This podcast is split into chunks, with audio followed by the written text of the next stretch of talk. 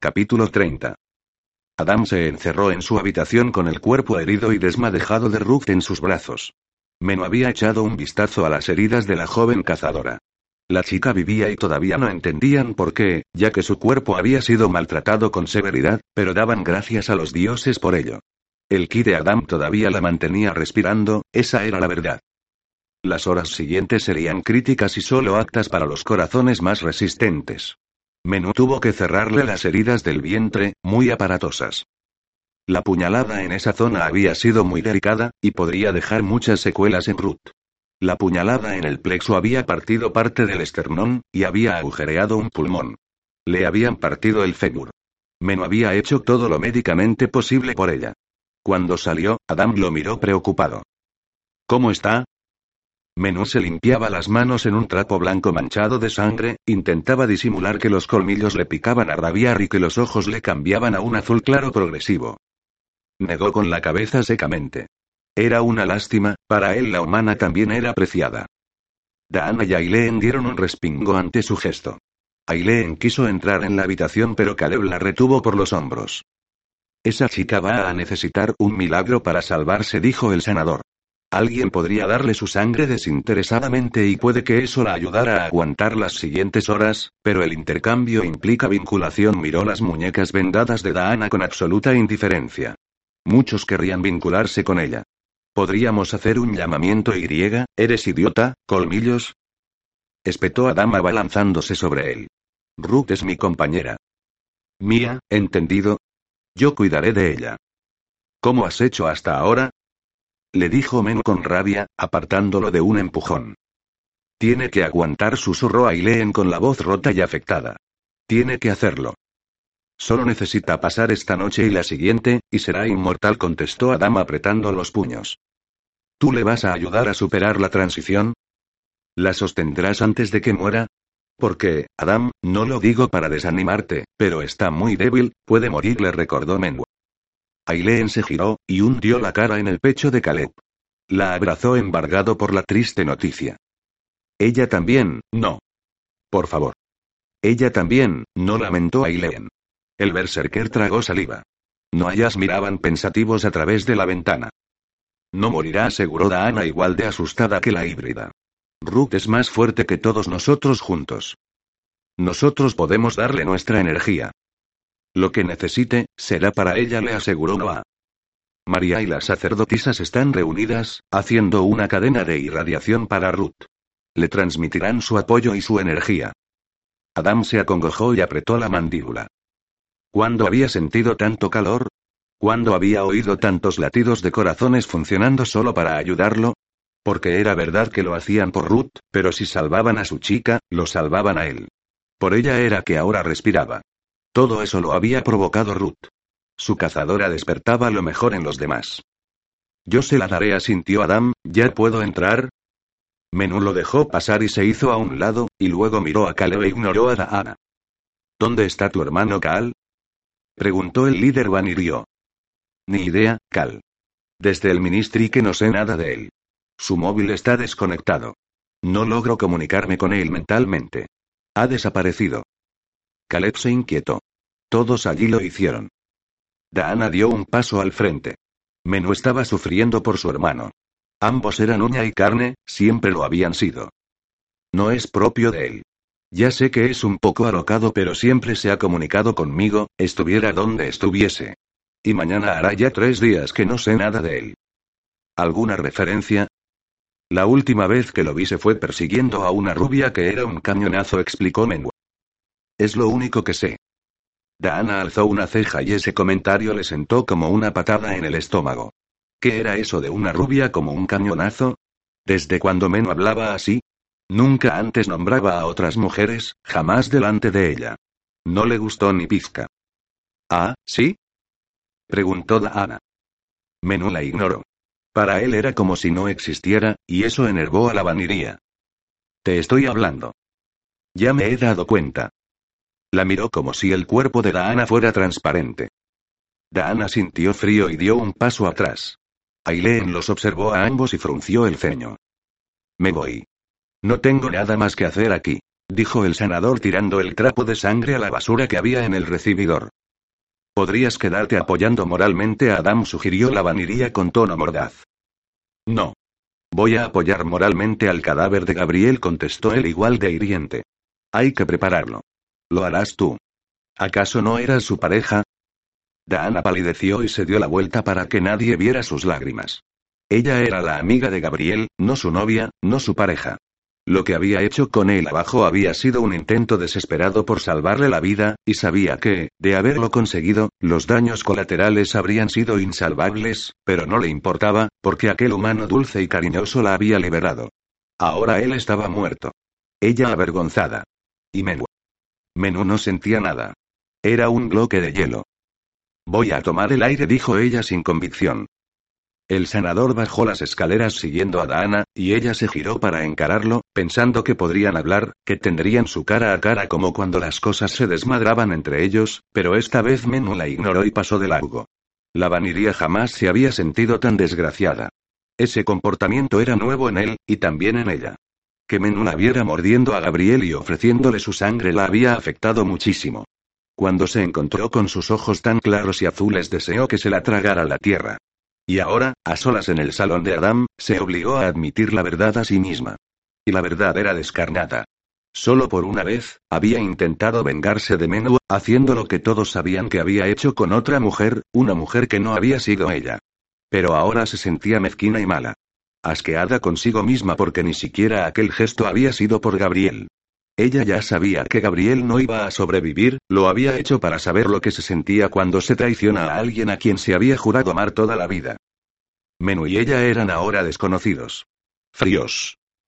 Distantes. Llenos de dolor. Víctimas de su propio comportamiento. De su falta de misericordia y comprensión. Ambos eran animales heridos y culpables de su propia historia pasada, y había llegado el momento de romper con todo. De renunciar y alejarse. Menú lo había hecho ya. Pero si eso era lo que ella anhelaba desde hacía siglos, esa paz mental y espiritual, saberse libre de ser perseguida por él. ¿Por qué ahora que ya lo había logrado se sentía tan deprimida y tan muerta? Adam se cubrió a sí mismo y a Ruth con la manta del chamán. Llenó la habitación de ollas hirviendo llenas de plantas medicinales con olor a menta, romero e incienso. Abrazó a su cazadora y la meció adelante y hacia atrás. Con su cuerpo la arropó, con su cántico la guiaba a través de las sombras, estuviera donde estuviese él la sacaría de allí. Con su canto Joy evocaría a Ruth y la mantendría con él. Mi pequeña guerrera. Besó sus labios pálidos. Sé que te han hecho daño. Sé que yo no he podido evitarlo. No te merezco, preciosidad. ¿Por qué un hombre tan oscuro como yo recibe un rayo de sol como tú si no es para cuidarla y respetarla, honrarla y mimarla? Y yo no he hecho nada de eso contigo. La besó en la frente. Tarareó sus cánticos noales, hilando el alma inmortal de él con la de ella, uniéndolas, sosteniéndola con su propia vida, con su energía. Ruth respiraba con mucha dificultad. Su piel se enfriaba pero él hacía por mantenerla caliente. La desnudó por completo, untó su cuerpo con cremas medicinales cuyos olores renovaban el alma. Masajeó sus piernas llenas de cardenales y heridas, ahora cosidas e intervenidas. Su fémur roto. Acarició su vientre hinchado y enrojecido por la cicatriz. Besó la cicatriz que lucía entre los pechos. El puñal había estado a punto de atravesar su frágil y mortal corazón. Un corazón tan valiente y puro que debía estar hecho de rayos de luz. Después de ese ritual, la envolvió otra vez con la manta y la cogió en brazos para mecerla mientras seguía cantando. Se sentía desesperado, pero no perdía la esperanza en la fortaleza de su reflect.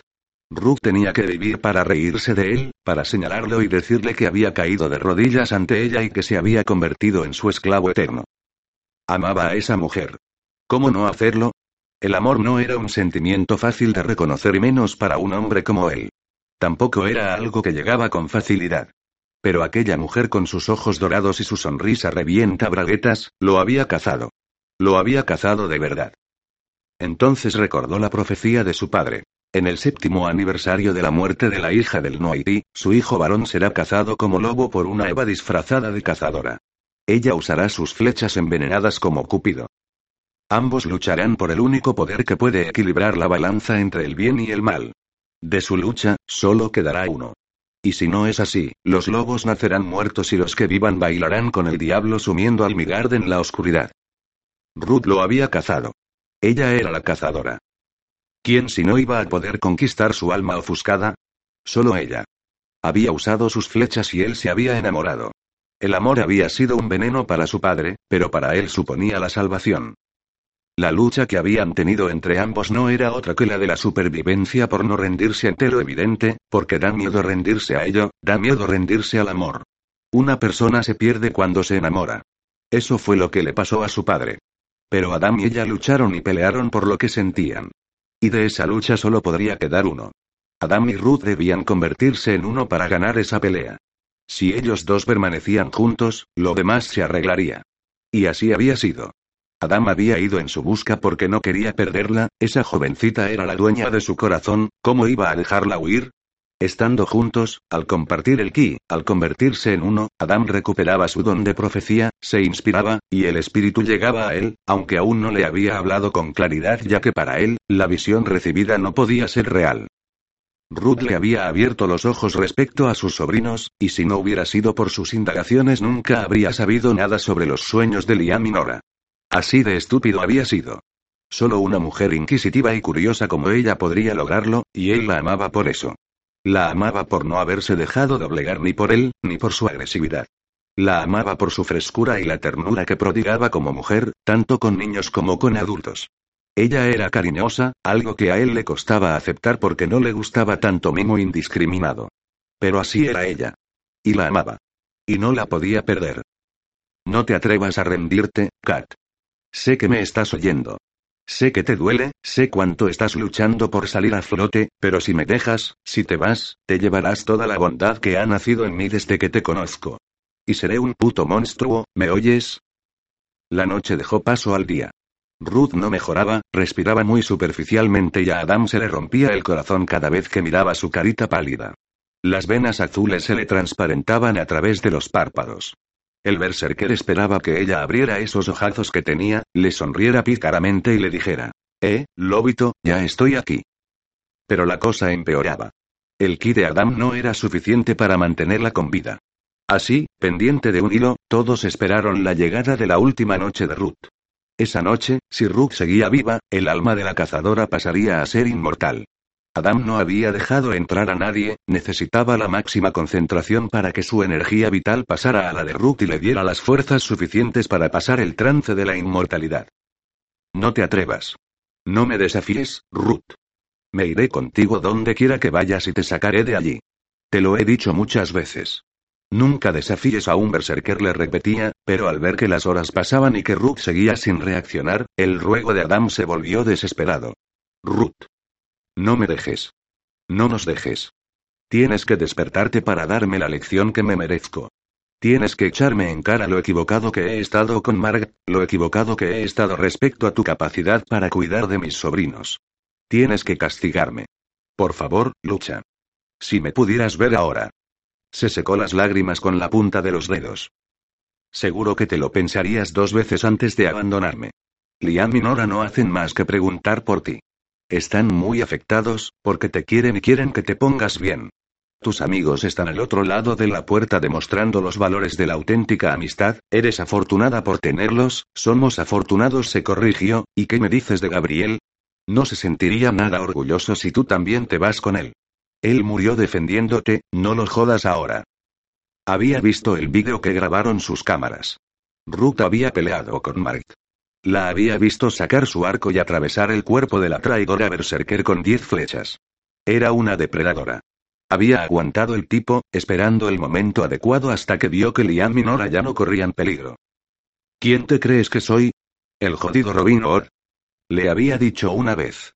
Y luego había cortado la cabeza de Mark con el ox familiar. Demasiada mujer para él. Eso era Ruth. Entonces la besó en los labios y arrancó a llorar como un niño pequeño. Quédate aquí y hazlo por mí, aunque sé que no lo merezco, Ruth, pero hazlo por mí, Cone. Emergieron las lágrimas que no había derramado cuando su madre se había ido, las que no había derramado cuando su padre Nimo murió, las que faltaron por derramar cuando su hermana gemela Sonja se fue de su lado. Ahora todas esas lágrimas que él se había guardado porque eran síntoma de debilidad, todas y cada una de ellas, rodaron por sus mejillas, y lo hicieron por Ruth. Empaparon la cara de la cazadora y se secaron en su piel cetrina y sin vida. El sol le daba en la cara, pero no notaba su ardor. Solo la iluminaba. Una ligera brisa removió su vestido blanco y vaporoso, y varias flores de almendros, bailaban sobre su cabeza. Algunas acariciaban su piel distraídamente. Su larga melena caoba se agitó, pero ella se retiró los pelos de la cara para poder ver aquel trono de mármol blanco y jade que tenía enfrente. En él, una mujer de inconmensurable belleza reposaba con una pierna cruzada sobre la otra, y la estudiaba con la cabeza apoyada en una de sus manos. Su pelo era rubio platino, casi blanco, como el pelo de Noah, y lo tenía rizado. Llevaba un recogido alto, un moño un tanto exótico, y algunos de sus rizos rebeldes se escapaban de él y caían sobre sus hombros, hasta el canarillo de su vestido rojo y completamente transparente. Completamente. La mujer la miraba con interés, de arriba abajo. Acércate, le dijo. Su voz era pura música celestial, pero sus ojos grises y brillantes eran peligrosos y amenazadores. ¿Cuántos años tendría? ¿Veinte? ¿Treinta? Era muy hermosa y también muy distante, demasiado joven para aquella muestra de poderío. Sin embargo, su mirada era muy sabia, mayor. Como si aquella chica de piernas larguísimas y piel marfileña, hubiera visto nacer al mundo tal y como lo conocemos. Cuando Rook se acercó a ella, las panteras más grandes que ella había visto en su vida salieron de detrás de su trono. Una se sentó a su lado y dejó que ella le acariciara la cabeza, la otra se estiró a sus pies, protegiéndola y mirando a Ruth con cara de aburrimiento. Mis gatitos no te harán nada. Ya han comido, puntualizó con una sonrisa laguna. Esa cara ya la había visto antes, o al menos una muy parecida. Nertus. Nertus se parecía a ella, o ella se parecía a Nertus. Un momento. Aquella mujer de pelo rubio y aspecto inalcanzable estaba acompañada por dos gatos. Enormes. ¿De qué le sonaba? Soy Freija, cazadora, gruñó la diosa levantándose y acercándose a ella. No sé por qué me esmero en dotar a mis apariciones de algo de teatralidad si luego nadie me reconoce. Ponte un cartelito, murmuró Ruth levantando la cabeza para mirarla. Eres altísima. Soy una diosa, sonrió altiva. ¿Dónde estoy? Estás en el Sesrumnir. ¿Dónde está eso? Freija alzó las comisuras de sus labios. Ya veo que tendré que explicártelo todo. Estás en el Asgard, en las tierras de Folkvan. Mis tierras. Este es mi palacio, Sesrumnir. En esta sala que tienes el honor de pisar acojo a todos aquellos hijos de Eindal que han perecido en la guerra contra Loki y sus Jotuns. En realidad me reparto las almas con Odín, pero las que son mías por derecho propio vienen directamente aquí. En aquella sala no había paredes. Era una plataforma circular que levitaba en alguna parte del cosmos. Miles de estrellas flotaban a su alrededor y brillaban iluminando el cielo de tonos naranjas y pasteles, como si fuera un atardecer. Uno de los gatitos de Freija bostezó y luego ocultó la cara entre sus enormes patas delanteras. Eres la hija de Nertus. Freija la resplandeciente entendió. Sí. Deseada por todo y todos, ni siquiera Odín se libra de mi influjo. Y le guiñó un ojo. Pero no supiste retener a tu esposo Od, el único al que verdaderamente has amado, le recordó ella con frialdad. Mi madre me pidió que te salvara. Ella ya no puede hacerlo, has salido de su jurisdicción. Pero yo sí, así que no me cabrees y no hagas que cambie de parecer. No amo a Od. Él simplemente me dio en el orgullo. Susurró con más pena de la que hubiera deseado mostrar. Claro, y te importaba tampoco que dotaste a los vanirios de una gran debilidad relacionada con sus parejas. Al contrario. Les he dado la oportunidad de encontrar el amor auténtico. El de verdad. Lo que tú digas. A esas alturas, a Ruth ya no le importaba nada. Le daba igual que aquella belleza fuera la diosa más poderosa del panteón nórdico. Ella solo quería dejar de sentir dolor. Lo único que recordaba era la puñalada de su padre, Paul, he muerto. Estás en medio de la transición. ¿Tanto te ha costado mantenerte viva durante una semana? Preguntó irritada. Eran solo siete noches, Ruth. Y la medio palmas antes siquiera de alcanzar la sexta noche. ¿Pero todavía sigo viva? Sus ojos ambarinos y cansados se llenaron de lágrimas. Sigues viva, porque hay un berserker que no deja de entregarte su ki. Un brillo de admiración cruzó por sus ojos brumosos. El Noiti. Así que he aprovechado para hablar contigo y darte una serie de directrices mientras él te mantiene en vida. Tendrás que vivir. Ruth cerró los ojos y dos enormes lágrimas se deslizaron por su cara. Adam la estaba salvando. Después de todo, la estaba salvando. No había podido proteger a sus sobrinos, seguramente habría muerto mucha gente por su culpa. Sus instintos no estaban desarrollados para notar que Margot estaba en el interior de su casa. Había fallado estrepitosamente. Lillian tenía razón, incluso la berserker traidora también la tenía. Adam no había fallado en sus reservas hacia ella. Se sentía tan mal que deseó morir. Y lo peor era que Gabriel podría haber muerto al protegerla, si Daana no hubiera intercambiado su sangre con él. La sangre vaniría era poderosa y seguramente Gabriel ahora estaría mejor. Pero aquello no era una buena noticia. ¿Qué pasaría ahora entre Menú y Daana? La vaniría la odiaría por haberla puesto en un compromiso como ese. Su amiga Aileen también, por no haber luchado ni haberse defendido tan bien como ella. Adam ya no la respetaría. Todos tenían razón respecto a su vulnerabilidad. No es tiempo de hacerse la víctima, cazadora. Gritó la diosa. Ya te lamerás las heridas en otra ocasión, si todo va bien, tendrás la inmortalidad para hacerlo. ¿Qué mierda quieres, entonces?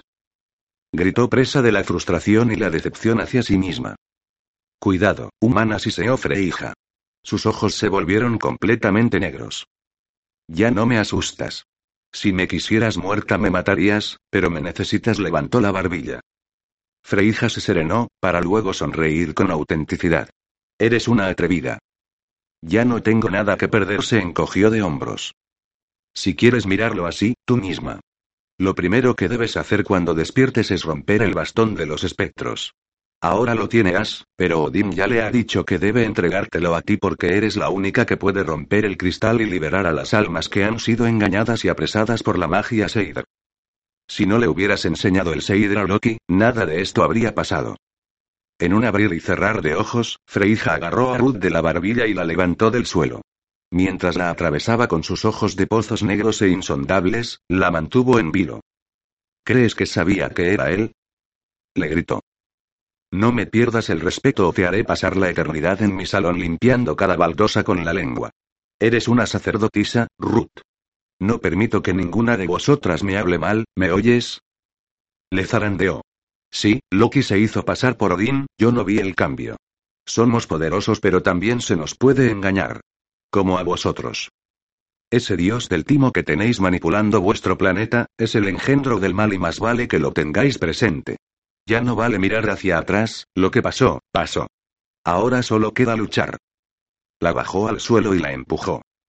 Ruth estuvo a punto de caerse, pero en última instancia aguantó el equilibrio. Como te iba diciendo, romperás el bastón y abrirás un portal para que las almas regresen al origen. ¿Entendido? Pídeselo a As, es él quien lo tiene. Ruth decidió apartar la rabia y la tristeza que la laceraba por dentro. Lo había intentado, y había fracasado. Ni siquiera pudo cuidar el don que le había dado Nertus. La inmortalidad se le escapaba de las yemas de los dedos, y si no fuera por Adam, ya estaría muerta. ¿Cómo iba a mirarlo a la cara? ¿Has hablado con Odín? ¿Tiene contacto con los dioses? Preguntó frotándose la barbilla y acercándose a ella. Freija se sentó de nuevo en el trono y alzó una rubia ceja ante la pregunta. Por supuesto, pero solo en ocasiones especiales. Es el líder del Comitatus. As los había engañado. El otro día, en el Dockstar, habían hablado sobre el abandono al que eran sometidos por parte de los dioses, pero ahora resultaba que sí que tenía contacto, y nada más y nada menos que con Odín. ¿Cuándo ha tenido contacto? Esta es la cuarta vez que Odín se ha presentado ante él. La cazadora frunció el ceño. As nos ha mentido. Tiene sus motivos para deciros tal cosa. El primer contacto fue para entregarle el bastón del concilio. Dicho bastón serenaba los ánimos y animaba a dialogar entre los clanes, en vez de reventarse las cabezas los unos a los otros. Siempre que As iba con el bastón, se aseguraba un encuentro pacífico. La segunda vez. Se frotó el labio con el dedo índice y mostró una sonrisa llena de secretos. No te la diré. La tercera vez fue hace poco, después de la llegada de la sorprendente híbrida. Aileen ha resultado ser más poderosa que el bastón. Ah, y tampoco te diré para qué. Y la cuarta vez, fue antes de ayer. Estoy hasta aquí de vuestro secretismo. Alzó la mano por encima de su cabeza. No habláis claro. No lo hacéis. Y nos tenéis a todos pendiendo de un hilo muy fino en el que ya no sabemos quién tiene las tijeras para cortarlo, si vosotros o Loki. El Ragnarok. Se mofó de la palabra. Por supuesto que llegará. No tenemos ayuda. La tenéis. Una manzana verde y brillante se materializó en la mano de Freija. Solo tenéis que ver las señales, pero no repetiré lo mismo que te dijo mi madre. Hablarás con As y le pedirás que reúna a sus ejércitos. Lo estamos haciendo, pero por el momento. Freija capturó la mirada con la suya. No estoy hablando de vuestra poco fiable búsqueda informática, la cortó. As ya sabe cómo hacerlo. Ya sabe a quién tiene que contactar para lograrlo. Ella es la única que puede conseguir reunirlos a todos, pero para que se despierte su don necesita hacer su pequeño sacrificio. ¿De qué estaba hablando Freija? ¿Había alguien que podía contactar con los miembros de los clanes perdidos? ¿Cómo? ¿Y qué sacrificio debía hacer? ¿Por qué no lo ha hecho antes? ¿Por qué no ha hablado con esa persona antes de que todo esto se volviera insostenible? Freija exhaló, como si aborreciera todas las preguntas que Ruth le hacía. Porque debe ser así. Tenemos las piezas distribuidas a placer, y solo las accionamos y las ponemos en funcionamiento cuando es el momento adecuado. Como pasó contigo. Si llegas a despertarte antes, Loki te habría matado en un suspiro. Sufriste por un bien mayor. Esta persona también debe sufrir. No podía despertarse antes. Ahora, para hacerlo, tendrá que sacrificarse. Fue mi decisión. Cuando creamos a los vanirios, ofrecimos un don particular a cada uno de ellos, uno que se despierta solo cuando se encuentra a la pareja de vida, a sus carais, la llaman ellos. Sonrió saboreando la palabra gaélica en sus labios. El cuerpo de la cazadora rugió destilando odio. ¿Cuánto más hay que sacrificar? ¿Cuánto, hasta que vosotros creáis que ya es suficiente? ¿Qué dones tienen? Ni ellos lo saben. Eres una manipuladora. Freija tuvo la osadía de estremecerse ante las palabras de Ruth. Se veía realmente afectada. Todos debemos hacer sacrificios para conseguir aquello que queremos. Frotó las orejas de la pantera blanca que sentada a su lado parecía tan diosa como la propia Freija. Donde no hay sacrificio, no hay amor. Caleb dejó a un lado su odio y consiguió a Aileen. Aileen es el don del líder de los vanirios, el que le permite caminar bajo el sol. Los demás tendrán que encontrar sus dones, ¿no te parece? Dones que pueden estar en su interior, o dones que encontrarán en sus parejas. Pero nada es gratuito, Ruth. Tú lo sabes mejor que nadie. Ya has hecho tu propio sacrificio. ¿Qué ha sido? ¿Fracasar y echar mi dignidad por tierra? ¿Ponerlos a todos en peligro? No te flageles, humana. No es tu estilo. Deberías tener la cara en alto. Se levantó y con aire más dulce le ofreció una manzana. No la quiero. Ruth apartó la cara. No solo te he hecho venir a mi palacio porque prácticamente te hayas inmolado ante tus padres, Strike, y Lillian. Tu sacrificio ha sido arriesgar tu propia vida en nombre de los demás. Arriesgar tu propio cuerpo, Ruth. Pero no solo has hecho eso. Vienes de una familia que te tenía miedo. Tus padres no lo hicieron bien contigo. Hay un refrán que dice, Mata a tus padres y serás libre. Por supuesto puso los ojos en blanco, se refiere a que tienes que enterrar todas aquellas enseñanzas y valores que ellos te dieron creyendo que eran verdaderos, porque están basados en sus experiencias y en sus valores, no en los tuyos propios. Ellos querían exorcizarte del demonio, pero tú te has exorcizado de ellos. Te has tomado el refrán al pie de la letra, sonrió divertida. Literalmente. ¿Te sientes mal? Disparaste a tu madre. Ruth no lo dudó al responder. No. Ni siquiera un poco. El Noañí se cargó a tu madre. Mejor dicho, ella y tu padre perdieron la cabeza por él. ¿Tampoco te sienta mal? Si Adam estuviera aquí le daría un beso en la boca como señal de agradecimiento. No me siento mal, Freija. Esas dos personas no eran nadie para mí. Solo dolor y sufrimiento. Bien. Estaban locos. Solo te dieron a luz, nada más. Tú te has liberado, has hecho el sacrificio. Los has matado, has acabado con ellos. Ahora te toca reencontrarte, Ruth. Y eres nuestra, eres de las nuestras. Estás en algo demasiado grande como para dudar de ello. Freija la miró de arriba abajo y fijó sus ojos, que de nuevo eran grises y extrañamente dulces, en su vientre. ¿Qué es lo que no me dices?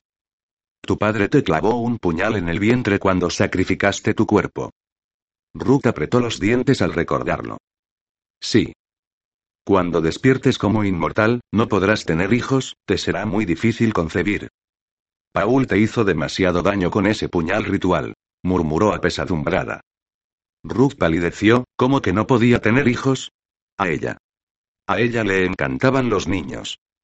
Quería tenerlos y quería tenerlos con Adam si alguna vez él la perdonaba por poner a Liam y a Nora en peligro. ¿Por qué se lo decía? Ruth se tapó la cara con las manos y arrancó a llorar. ¿Qué más podía pasarle? Freija puso una mano sobre su hombro, dándole consuelo. Haré una concesión contigo, Ruth. Ya has hecho tus propios sacrificios, no necesitas uno más. La joven la miró entre los dedos abiertos. ¿Qué, qué quieres decir? Que no soy tan bruja como crees. Prométeme que harás lo posible por ayudar a nuestra causa, que es también la vuestra. Dime que lucharás y ayudarás en cualquier momento que seas requerida. Y yo a cambio, te daré el don de la fertilidad. Ruth recordó que Freija era, entre otras muchas cosas, la diosa de la fertilidad. Y prométeme que guardarás el secreto que te revelará cuando te entregue el bastón. Ruth la miró a los ojos. Todo a cambio de algo, siempre, así eran los dioses. ¿Qué secreto? Lo prometo. La promesa de una sacerdotisa es inviolable. Se inclinó hacia Ruth, le alzó la cara con ambas manos y la besó en los labios. Aquella mujer alta, magnética y rubia, le estaba dando un beso con la boca abierta. Aquello era un morreo en toda regla.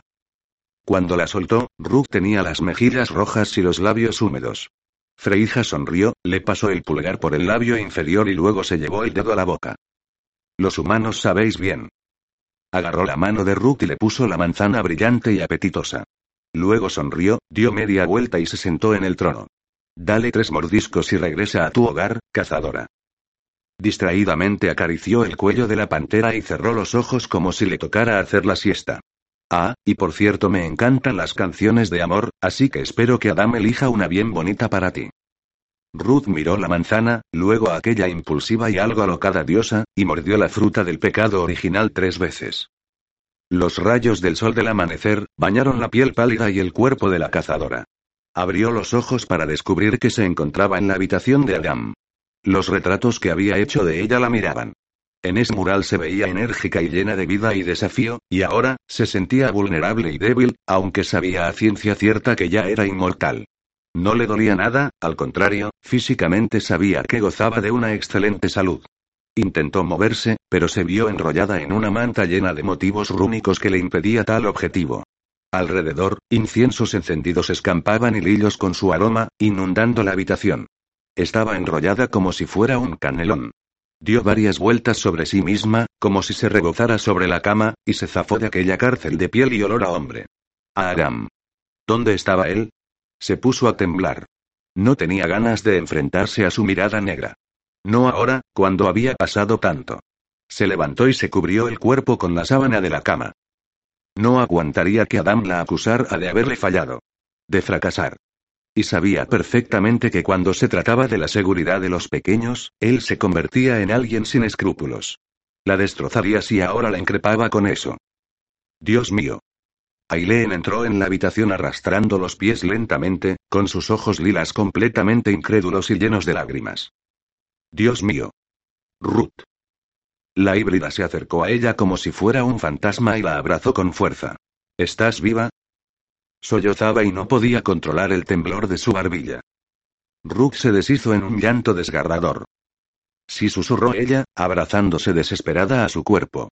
Sí, estoy viva. Nunca más me hagas esto. Nunca.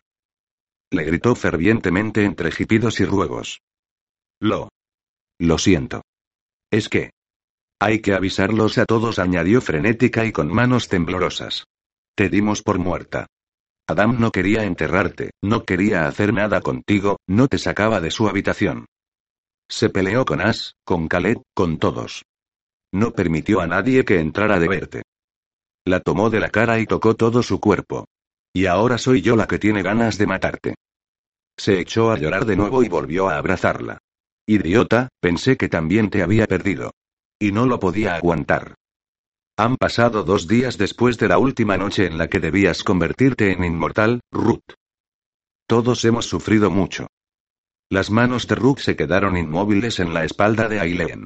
Dos días. ¿Dos días? Procesó las palabras de su mejor amiga. ¿Quién? ¿Pensaste que también me habías perdido? ¿A quién hemos perdido?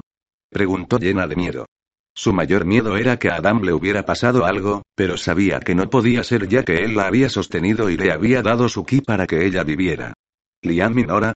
No, por favor, ellos no. Apartó a Aileen con desesperación. Aileen se puso la mano sobre los labios y negó con la cabeza. Gap.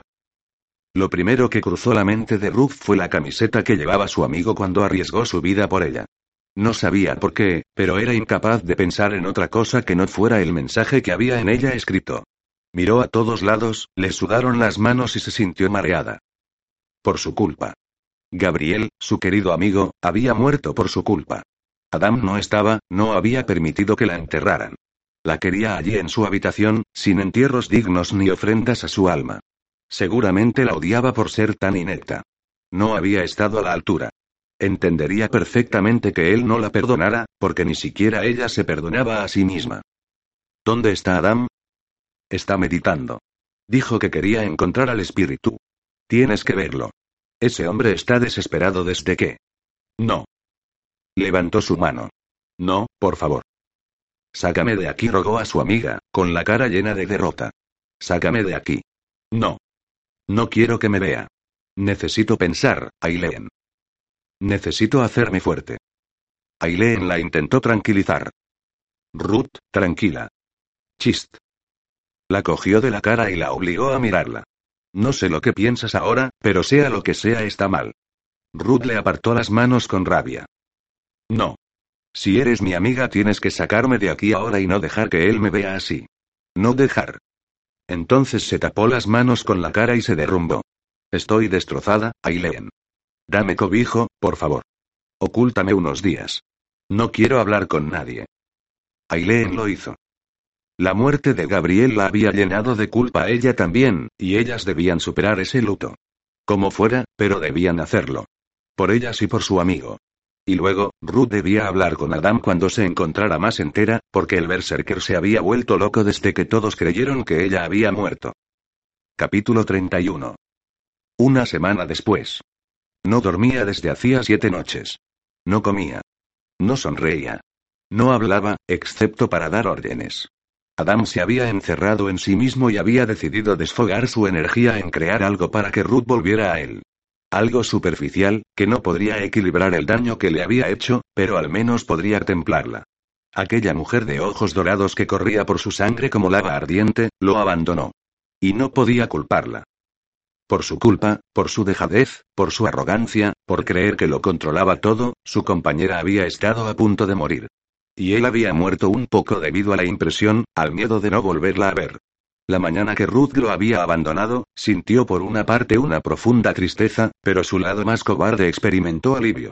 Alivio por no tener que enfrentarse a su mirada reprobatoria. Si él hubiera sabido sobre Marg, si hubiera hablado antes con sus sobrinos. Habían tantos síes, tantas cosas mal elegidas. Y ella se las había señalado una a una. Por Odín, la libreta de dibujos de Nora era increíble. En ella se reflejaban muchas de las cosas que habían pasado entre ellos. Incluso había el ataque en el Ministry, incluso había dibujado a Street y a Lillian en el New Forest, con Rook atada en el suelo. Gracias a eso él supo hacia dónde tenía que dirigirse para salvarla. Habían tantas cosas que había hecho mal. Tantas. Y las peores, las más hirientes, las había recibido Ruth. Ya no sabía cuántas veces había visto el vídeo en el que Ruth y Mark se enfrentaban. ¿Cómo no había percibido la ambición y la soberbia en los ojos de Mark? ¿Cómo no había visto lo dorada y bella que era Ruth a su lado? Ni punto de comparación. Y ahora la cazadora los había abandonado. Caleb habló con él. Él era el único que lo informaba sobre cómo estaba ella, ya que Ruth estaba en casa de la pareja. Necesita tiempo, Adam le había dicho el vamirió en la puerta. Ya sé que es difícil darle ese espacio, pero ella lo necesita. Han pasado muchas cosas. Sé que no quiere verme, y seguro que no me lo merezco, pero... Necesito verla, aunque solo sea una vez. Lo siento, chamán había contestado con pesar. Deja que acepte lo que ha pasado y seguro que volverá a ti. Volver a él. Ojalá volviera, aunque estuviera todo un año castigándolo, toda una eternidad haciéndole pagar las pérdidas que había sufrido en la semana que había pasado con él. Los gemelos querían que regresara Ruth, la adoraban y la necesitaban. Él la necesitaba para poder respirar sin aquella opresión asesina y asfixiante que sentía en el pecho. La amaba. Estaba listo y preparado para su amor. Su ofrenda para conseguir su perdón ya estaba acabada. Miró orgulloso lo que había hecho para ella, sus manos estaban en cada esquina, en cada color, en cada matiz. Una semana trabajando con seres inmortales y poderosos sobraban muchos milagros, y no tenía palabras para agradecerles la ayuda prestada. Eso sí que podía conseguirlo. Pero lo que él más anhelaba lo obligaba a arrodillarse y a redimirse por todo, lo obligaba a rogar perdón. Y por Ruth haría lo que fuera. Por la tarde, enterrarían definitivamente a Gabriel y le harían la ceremonia mixta del adiós. Vanirios y Berserkers estarían allí por el humano que los había estado ayudando. Ruth estaría allí. Y él también. Después de tanto dolor, de tantas heridas sin cicatrizar, de lágrimas derramadas, a lo mejor algo hermoso como lo que él tenía preparado para ella podría suavizarla. Algo que ella valorara, algo que él también quería hacer para todos. Se había cansado de darle tiempo, no era un hombre paciente, y no estaba acostumbrado a padecer los dolores del amor. Ruth había despertado al ser egoísta y carroñero que pedía o todo o todo. Y su compañera tenía que responder. Ruth estaba frente a la pira ceremonial de Gabriel. Lo habían cubierto con una gasa blanca, ya que su cuerpo se estaba descomponiendo. Noah le había explicado que solían mantener el cuerpo de los guerreros como máximo diez días, no solo para rendirle el respeto y el tributo que se merecían, sino también para ver si algún dios reclamaba el cuerpo del guerrero y se lo llevaba a su reino para que luchara en su nombre. Nadie había ido en busca de su amigo, y eso la haría en lo más profundo. Gabriel podría valer como luchador, o como Simplemente como persona que uno desea tener al lado cuando se va a la guerra, a morir, porque Gab, con aquella pinta de principito grande que todos veían en él, era el hombre más leal y mejor compañero que uno podía llegar a tener. Con él nunca se estaba solo. Un orgullo en nombre de la amistad, eso era Gab. Se limpió las lágrimas de un manotazo. Aileen estaba a su lado, ambas cogidas de la mano. Lo iban a incinerar con todos los honores, pero todavía no había llegado la gente. Ellas necesitaban ese tiempo con Gad, lo necesitaban para hablar por última vez con él. Porque ahora estaban convencidos de que él escuchaba desde alguna parte. El cuerpo grande y lleno de bondad de su amigo había requerido la construcción de una barca de madera igual de ancha y larga que él. El lugar estaba repleto de aceites aromáticos, flores para anular el olor del cuerpo y otras cosas ornamentales. Era la primera vez que Ruth iba a visitar a Gabriel. No había reunido las fuerzas suficientes para hacerlo antes. Ella se culpaba de su muerte. Ahora tocaba una de las piedras que alzaba la barca, y las acariciaba con cariño como si fuera una extensión del cuerpo de su amigo. Todo esto es por mi culpa, susurró Aileen. ¿Qué dices? Ruth cerró los ojos con dolor. Todo. Tú no nos obligaste a seguirte hasta Inglaterra, Aileen. No tienes culpa de nada. Quítatelo de la cabeza. Y además, él se quedó aquí porque quiso. Él siempre fue libre de hacer lo que le daba la gana, y siempre lo hizo. ¿Y si yo me quito ese sentimiento de culpa, tú también lo harás? Le preguntó mirándola de reojo, con sus ojos lilas rojos de tanto llorar. Sé que te estás inculpando. ¿Por qué no puedes aceptar que has sido una heroína? ¿Que él lo ha sido? ¿Por qué has decidido castigarte por todo lo malo que ha pasado estos días? replicó la híbrida furiosa con su amiga. Aquel día vino a traerme el coche porque Adam le había pedido que lo hiciera. Vino Y, y yo no supe defenderlo. Se le cerró la garganta. No tuvo en cuenta que aunque Margot era una mujer, también era una berserker y la fuerza que tienen es descomunal comparada con la nuestra. Cuando le vi le indiqué con la cabeza que no se acercara, pero, ¿a quién hacía caso Gab? A no ser que le controlaran la mente. Él decía que estaba fuerte, que iba mucho al gimnasio, susurró sonriendo con tristeza, pero sus músculos eran insuficientes para. Meneó la cabeza y las lágrimas volvieron a correr por su cara. Aileen. Estoy muy perdida. Duele demasiado. Mira dónde estamos. Aileen pasó un brazo por encima de Ruth y la abrazó. Sí, ya veo dónde estamos. Delante de la tumba de nuestro Gap. Nuestro chico se va con todos los honores. Es curioso que alguien que ha estudiado durante toda la vida las tradiciones y la historia de la mitología escandinava se vaya de aquí según sus rituales. Rodeado del apoyo de los clanes de los Vanir y los Aesir. Ambas lloraron en silencio. Gabriel había sido débil, pero feroz. No es curioso, es el destino. Gabriel es un muerto en la batalla. Dijo la voz de Astras ellas. Ahora es uno de los nuestros. Un guerrero. Eso lo habría hecho sentirse orgulloso si estuviera vivo. Gritó Ruth encarándose a As. En la guerra entre el bien y el mal muere gente, cazadora. Esto no es una serie, ni una película. Es de verdad. Es nuestra realidad y deberías hacerte a la idea. Por otra parte, me alegro de verte. Me hago a la idea, pero eso no hace que me duela menos, le espetó. Y sí, ya he vuelto de mi retiro espiritual, contestó cínica. Yo no me alegro tanto de verte, As. Tú y yo tenemos una conversación pendiente. As la miró con interés y algo de incomodidad. Entonces supongo que ya sabes lo que te toca hacer. ¿Cuándo lo harás? Después de la despedida de Gap anunció ella. Ya sabía que As debía entregarle el bastón para romperlo y liberar a las almas. Y también sabía que tarde o temprano hablarían claro ella y él. ¿Y después te dignarás a hablar con Adam? Adam. No dormía, no comía pensando en él. Todo su cuerpo lo necesitaba.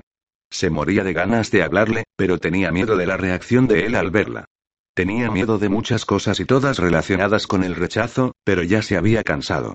Si Adam decidía darle puerta y era su decisión, allá él. Si decidía herirla de algún modo por poner en peligro a sus sobrinos, ella también lo reprendería. La muerte de Gabla había vuelto un poco dura. Lo intentaré, musitó ella tirando una flor dentro de la barca de Gabriel. Todos estaban en la ceremonia de despedida. Todos. Vanirios, berserkers y sacerdotisas.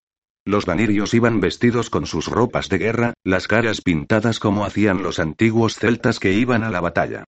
Ellos llevaban el pelo recogido y las mujeres el pelo suelto y lleno de flores rojas.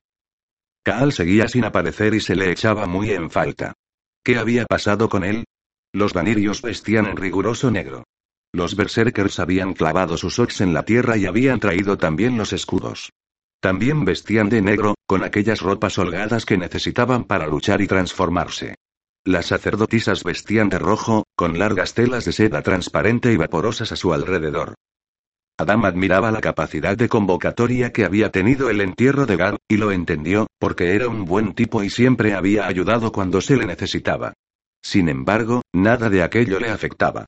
No le importaba ver cómo Aileen se acercaba a la pira, recorría el pasillo creado por los guerreros de ambos clanes, y alzada por Khaled, dejaba en el interior del ataúd un diario de apuntes de mitología escandinava. Era el diario de su amigo. Gap. No te imaginas el vacío que dejas en nosotras, en todos. Susurró Aileen poniendo una mano sobre la barca. Khaled colocó su mano enorme sobre la de ella y besó a Aileen en la frente. Gabriel luchó por su lema, su razón de ser. Aileen agachó la cabeza, y desmoronándose se apoyó en el hombro de Caleb. Observó la barca y se culpó por todo. No, mi vida gruñó Cal con pasión. No es tu culpa. Los guerreros vamos a la batalla sabiendo que podemos morir en ella. Gab lo sabía, lo supo cuando se lanzó contra Marit. Y lo hizo por Ruth y por ti. Sin sacrificio, Aileen, no hay amistad verdadera. Adam escuchó con atención las palabras de Caleb y le dio la razón. El verdadero amigo, el compañero leal, es el que hace sacrificios en nombre de la amistad. Los humanos etiquetaban a los amigos con facilidad, y era un error que cometían a la ligera, cuando decían que un amigo es quien comparte un momento sin hacer ningún tipo de sacrificio. Pero ni el discurso emotivo de Caleb y Aileen llegó a su corazón. Tampoco escuchaba la voz increíble de María cantando su versión de Westlife Ilse Yuagain junto con algunos vanirios que se unieron a su voz en coro, entre ellos, Daana. Aquella princesa había perdido la luz de su mirada verde esperanza. La vaniría parecía estar sufriendo un calvario. Adam miró a Menwa. Aquel ya no era el sanador. Era alguien frío y cada día más salvaje, más incontrolable, como un león a punto de salir de su jaula. La tensión entre ellos no era buena para nadie. Ille you again barra in lost when in missing you like crazy barra it tell myself y soble set barra to have you in my life, my life 50 sabía que a Gabriel le habían puesto una moneda en cada ojo, como pago para el barquero. Sabía que As le había dado un ox, y Caleb un puñal distintivo de los celtas vanirios. Despedían a con todos los honores. Pero nada de eso le importó, hasta que vio a Ruth. Su mujer. Toda vestida de rojo e increíblemente hermosa, la cazadora ahora inspiraba un respeto profundo, y también, algo de frialdad. Se había adelgazado y lucía cansada. Cuando el espíritu le había mostrado la visión pensó que se trataba del entierro de Ruth. La estampa era exacta a lo que él vio, y sin embargo, no se trataba de ella. Los dos clanes hermanados le decían adiós al humano. A Gabriel. Adam no podía apartar la mirada de aquella belleza vestida de rojo, como una auténtica sacerdotisa, como lo que era. En un mundo lleno de variables, ella era la constante. Ambos se habían alejado solo para darse tiempo, un tiempo que les había faltado antes. Pero ahora el tiempo había dejado claras muchas cosas, y la más especial de las revelaciones era saber que él ya no podía vivir sin ella. Nunca. Jamás. Y después de aquella ceremonia se lo demostraría. Ruth besó un marco de fotos mientras caminaba sola a través del pasillo. Lo acarició con la yema de los dedos, con tanto cariño que todos allí lo sintieron. Gap. Somos nosotros tres. Los tres mosqueteros. Sonrió, mirando la barca donde estaba el cuerpo de su mejor amigo. Te entrego esta foto para que nos recuerdes. Yo. No sé lo que te vas a encontrar una vez cruces la línea, pero quiero que sepas que te estaré esperando para guiarte. Ya sabes que soy la cazadora, y griega, tragó saliva acongojada, no te dejaré solo. Se secó las lágrimas con la mano. Eres el amigo más leal y bueno que he podido tener nunca. Gracias. Gracias por todo. Si te sientes desorientado al ver la foto, recuerda que soy la del pelo rojo. Soy Ozoito. Siempre te llevaré en mi corazón, amigo mío. Siempre. Miró hacia atrás, y Noah se acercó para alzarla y levantarla. Ruth dejó el marco sobre el pecho de Gaby y se abrazó a Noah, y entonces soñó que era Adam quien la mecía y le daba su fuerza. Él estaba ahí. En ese pasillo. No había querido mirarlo porque, de haberlo hecho, se habría desmoronado. Liam y Nora estaban vestiditos de negro y cogidos de las manos de las sacerdotisas, los dos mirándola con los ojos húmedos y brillantes. Brave, el a Aileen y Khaled, lamía tímidamente la mano de Nora, y a su manera también decía adiós a su amigo Gap. Y entonces sus ojos miraron a Adam, vio algo en los topacios del Noiti. Vio un anhelo desnudo y sincero, como si quisiera quitarle el puesto a Noah. Ella se apartó un poco de Noah, dejando claro que aceptaba el calor del berserker porque era el que estaba allí. Tuvo ganas de correr hacia su chamán y lanzarse a sus brazos. Él era el que podía abrazarla como realmente necesitaba. Pero no sabía si era un buen momento. Y tampoco estaba segura de que Adam la acogiera. Hoy despedimos a un hijo de Eindal. Gritó As.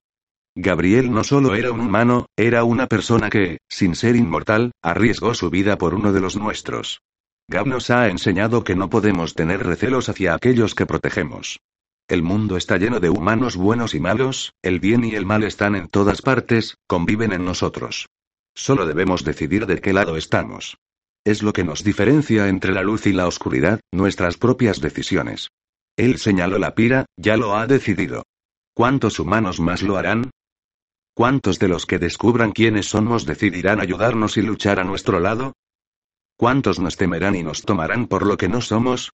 No lo sabemos.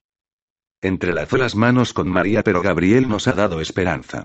Por lo tanto, Odín gritó al cielo, ahí va uno de los nuestros. DTR son en Min 51. Trátalo como si lo fuera. ¿Me oyes? Aileen tomó de la mano a Ruth, respiraron entre jipidos y lágrimas, cogieron cada una una antorcha y, sin titubear, quemaron la pira de Gabriel. La madera ardió, las llamas se alzaban furiosas hacia el cielo. Todos allí reunidos olieron las flores y la madera quemada. María alzó la voz y renovó el canto, todos los que conocían la canción se unieron a ella, incluso Ruth a quien no le salía la voz. Yure gone noto, gone bad not forgotten barra i cantes I disto your face barra bad primero noto you barra il se you again barra you never real y lef barra i fel you to al besideme barra i noto il se you again 52 Los berserkers rezaron por el alma del humano y porque fuera aceptado en el balay. Otros, como las sacerdotisas, esperaron por una dulce reencarnación a manos de la diosa Nertus, y los vanirios desearon que Seodin y Freija no se Llevaban a Gad, que fuera Morgana entonces quien lo aceptara en Avalon como el valiente guerrero que había sido. Rook y Aileen solo esperaban que fuera a donde fuera, Gab encontrara su lugar. Noah se acercó a remover mejor las piedras y la madera para que el fuego prendiera con más fuerza, y de repente un rayo de luz cegador procedente del cielo cayó sobre la barca donde estaba el cuerpo de Gab. El berserker miró hacia arriba, y un cuerpo de mujer descendió sobre él. Noah abrió los ojos, y de entre las llamas avistó a un ángel vengador. Llevaba un peinado corto y moderno, super sexy, su pelo era castaño oscuro con reflejos rubios. Tenía unos ojos marrones chocolate que traspasaban el alma, pintados con una raya negra muy pronunciada. Su nariz era fina e insolente, y su boca. Los labios de aquella mujer eran muy apetecibles, parecía que reclamaran un beso. Un momento, tenía las orejas ligeramente puntiagudas, como los elfos. La mujer le mantuvo la mirada, y Noah se perdió un poco y quedó atrapado en ella. Ella quiso desviar la mirada pero él no la dejó, sus ojos amarillos se clavaron en su cara. Entonces la chica sonrió, y no era una sonrisa cualquiera, era una sonrisa de yo a ti te conozco de algo. No asintió los dedos ateridos y cómo flaqueaban sus rodillas. Ella alzó una ceja y se inclinó a recoger el cuerpo de Gabriel. Con él en brazos, volvió a mirar a Noah. ¿Ve Merdu 53? Preguntó repasándolo con los ojos. Hegeter Noah 54. La chica, que parecía toda una guerrera, con un body negro y metálico, hombreras acabadas en punta y una cantidad ingente de puñales por todo su cuerpo, lo miró de arriba abajo y frunció el ceño. Noah. Repitió estremeciéndose. Hegli 55. ¿Aeterdu 56? Le preguntó él. Nana. Y sé que también te gusta. Sin dejar de mirarlo dejó que el cuerpo de Gaby y el de ella se rociaran con el rayo de luz, y entonces ambos levitaron como si fuera una abducción. Ella en ningún momento rompió el contacto visual con el berserker, hasta que desaparecieron entre las nubes. Ruth desencajó la mandíbula para mirar perpleja como aquella mujer se llevaba en brazos a Gabriel. La gasa del cuerpo de Gab resbaló de su cuerpo y cayó a la pira. Gabriel pesaba el triple que aquella chica menuda, pero parecía cargarlo sin ningún problema. Se fijó en los ojos cerrados de su amigo, en las monedas que llevaba en los ojos, en las manazas pálidas que caían muertas a ambos lados de su cuerpo. Lo habían vestido como si fuera un berserker. De repente su piel empezó a recuperar el color, su pelo rizado y largo brilló como el sol, y todo él se iluminó. No ameneó la cabeza para salir de aquella visión. La gente a su alrededor gritaba excitada y señalaba al cielo, entre vítores y gritos jubilosos. Brave ladraba y daba saltos alrededor de la pira de Gad, As meneaba la cabeza incrédulo, y Caleb se llevaba las manos a la cabeza mientras Aileen daba saltos de alegría y se lanzaba a sus brazos. Caleb voló con ella siguiendo el rayo. Noah. Lo empujó Ruth alterada, sin acabar de creer lo que había visto, reacciona. ¿Por qué has dejado que esa mujer se lo llevara? Volvió a empujarlo. Noah tomó de las muñecas a Ruth, echó una última mirada al cielo y le dijo, esa mujer es una valquiría. Se ha llevado a Gabriel al Balay. ¿Y eso qué quiere decir? Preguntó Ruth. ¿Es una buena noticia? ¿Lo es? Lo zarandeó. Caleb y Aileen aterrizaron a su lado. Ya no había rastro ni de la Valquiría ni de Gabriel. Habían desaparecido como si nunca se hubieran materializado delante de ellos. Pues no estoy seguro, Noah se frotó la nuca. ¿Por qué no estás seguro? Ruth miró la barca que todavía ardía. ¿Por qué? Ni puta idea, cazadora. Solo se me ocurre que alguna valquiría lo haya reclamado para sí. En todo caso estará bien cuidado. Se dio media vuelta y se fue enfurruñado, mirando hacia arriba de vez en cuando. ¿Qué le pasa? Preguntó Aileen frunciendo el cejo. Solo está aturdido, contestó As mirando comprensivo a Noah. Puede que volvamos a ver a Gabriel. Creo que Odín lo quiere en sus filas. Ofreija susurró Ruth. Ella se reparte a los guerreros muertos en las batallas con él. No sonrió el líder. No estamos para hacer concesiones. Este se lo lleva Odín. Se giró y besó a María. Seguro. Gab se lo merece, apoyó la sacerdotisa. Me alegro por él. Ruth se quedó de piedra. Alzó los ojos al cielo. Empezaban a salir las primeras estrellas. Una valquiria se había llevado a su amigo. ¿Aquello era bueno? De repente Aileen la abrazó y ambas lloraron de alegría. Puede que volvieran a ver a Gabriel, transformado en, en lo que fuera, eso ya no importaba. Lo importante era saber que lo habían tomado para algo. Sintió unos brazos pequeños que se cogían a sus piernas y miró hacia abajo. Cuando vio una cabecita morena y otra rubia abrazándola y sonriéndola, se derrumbó. Se arrodilló y abrazó a Liam y a Nora con toda la fuerza de la que era capaz. Te echamos de menos, Ruth dijo Nora besándola en la mejilla, ¿por qué ya no vienes a casa? ¿Es por nosotros? Preguntó Liam, ¿es porque nos portamos mal el último día que nos vimos? Te hicimos caso, no nos movimos del tronco. Dios. ¿Por qué esos niños eran tan adorables?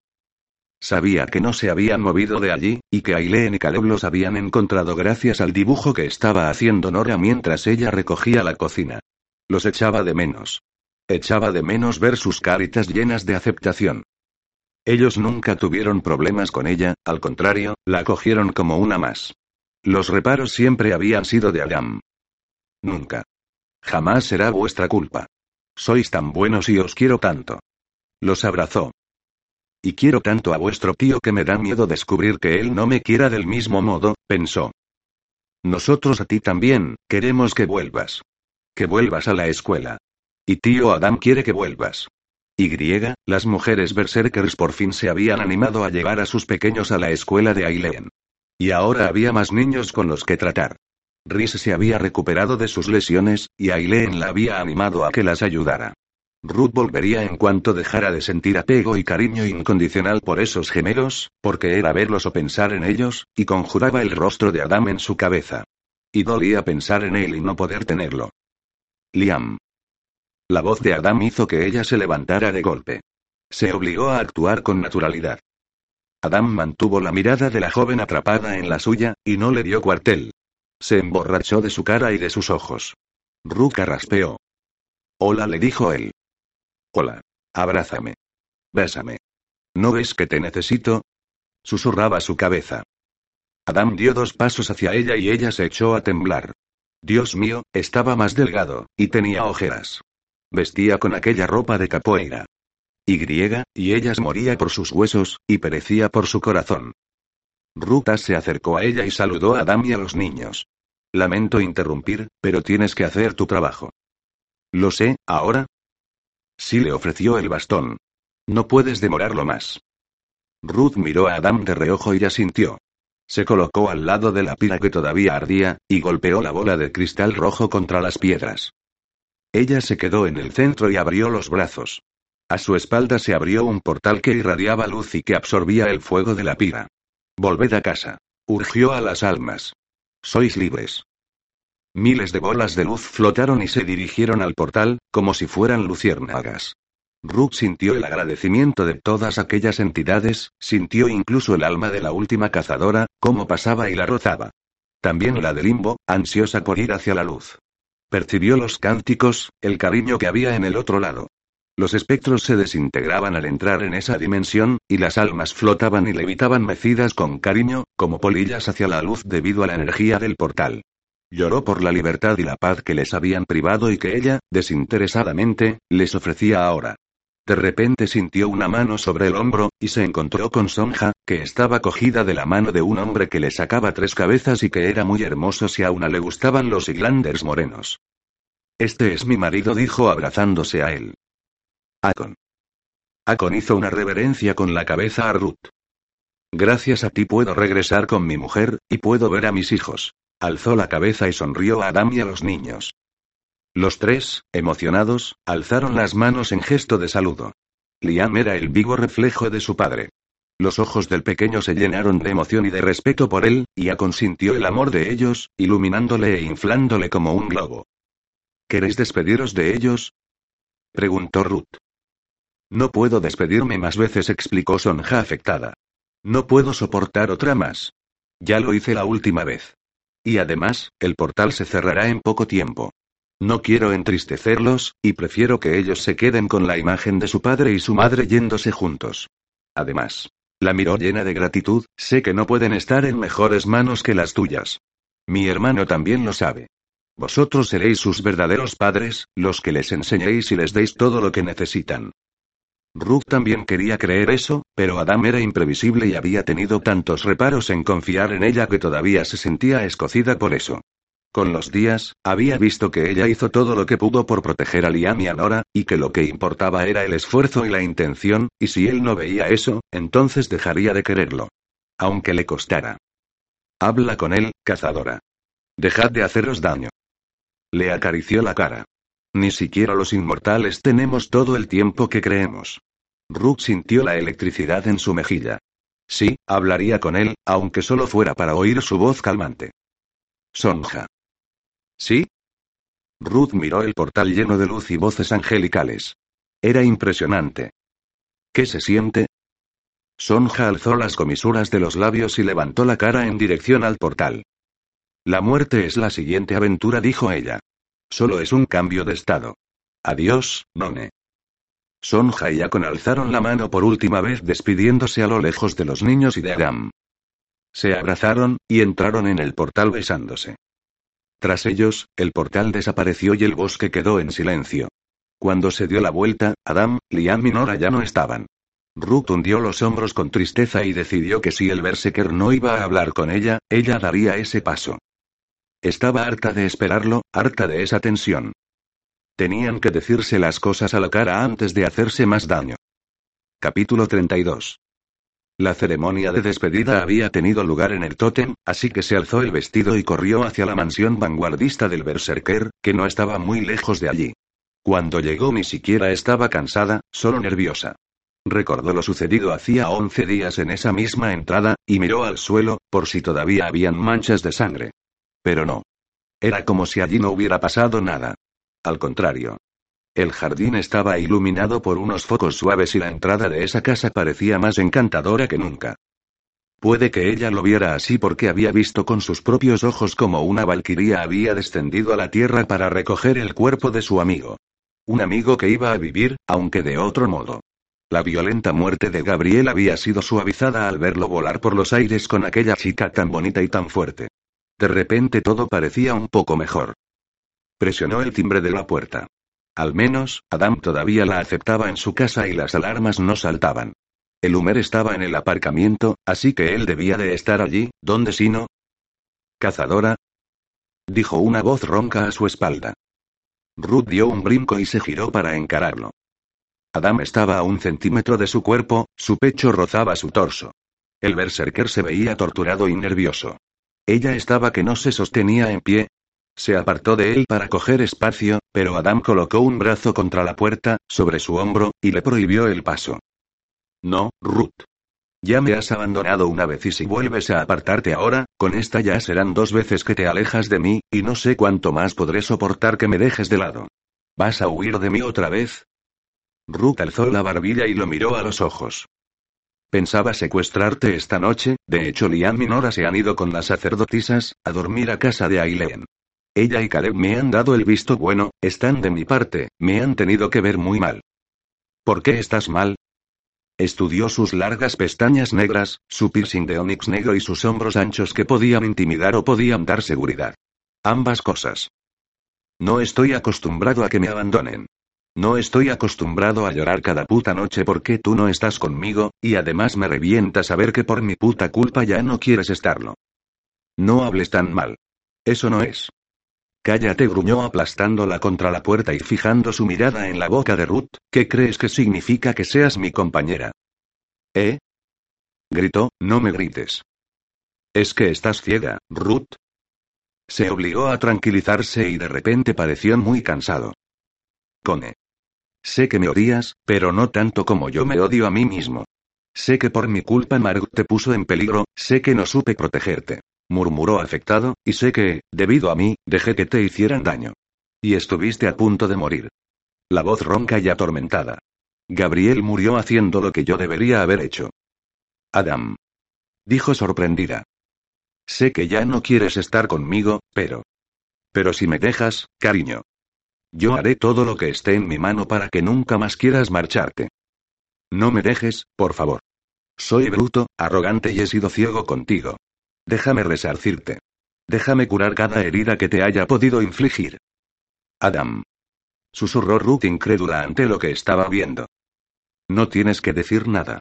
Solo déjame. Amar te pidió desesperado. Déjame cuidar de ti. Seré tu esclavo. Solo viviré por ti y me aseguraré de que puedas quererme de nuevo, más de lo que podías quererme antes. Hundió los dedos en la puerta, arrinconando a Ruth en una cárcel de músculo, piel y arrepentimiento. Y si no puedes, yo tengo amor suficiente para los dos. Pero, Adam. murmuró con los ojos llenos de lágrimas. Yo no. Te necesito. Necesito que estés conmigo. Te necesito en mi vida. Te necesitamos. Déjame arreglarlo todo. Pero. No, por favor. Solo. Déjame. Puso los dedos sobre los labios de Ruth y se inclinó a rozarlos con los suyos. Te lo ruego. Solo. Rozó sus labios de nuevo, pidiéndole permiso con ese gesto para besarla como él quería. Gimió como si la boca de ella fuera un calmante. Ruth pensó que se moría al ser el objeto de tanta dulzura y de tanta sensibilidad. No se esperaba eso. Adam se echaba la culpa. Él, Adam dijo sin resuello sobre su boca. Déjame que. No suplicó él abrazándola y alzándola para besarla con más comodidad. No digas nada, ahora no. Ruth, me estoy muriendo sin ti. Entonces la besó de verdad. Abrió su boca agresivamente y metió la lengua dentro de la suya. Arrasando con todo, hundiendo una mano en su pelo y cerrándola. Ruth sintió pequeños alfilerazos de dolor en el cuero cabelludo, pero les dio la bienvenida. Cerró los ojos y rodeó el cuello de Adam con los brazos. Adam abrió la puerta y la cerró con el talón, apoyándose luego en ella y dejando reposar su espalda. Hundió la cara en su cuello y la besó en su marca, una marca que apenas se veía ya, pero él se esforzó en marcarla de nuevo con los dientes y los labios. Ruth gimió y echó el cuello hacia atrás.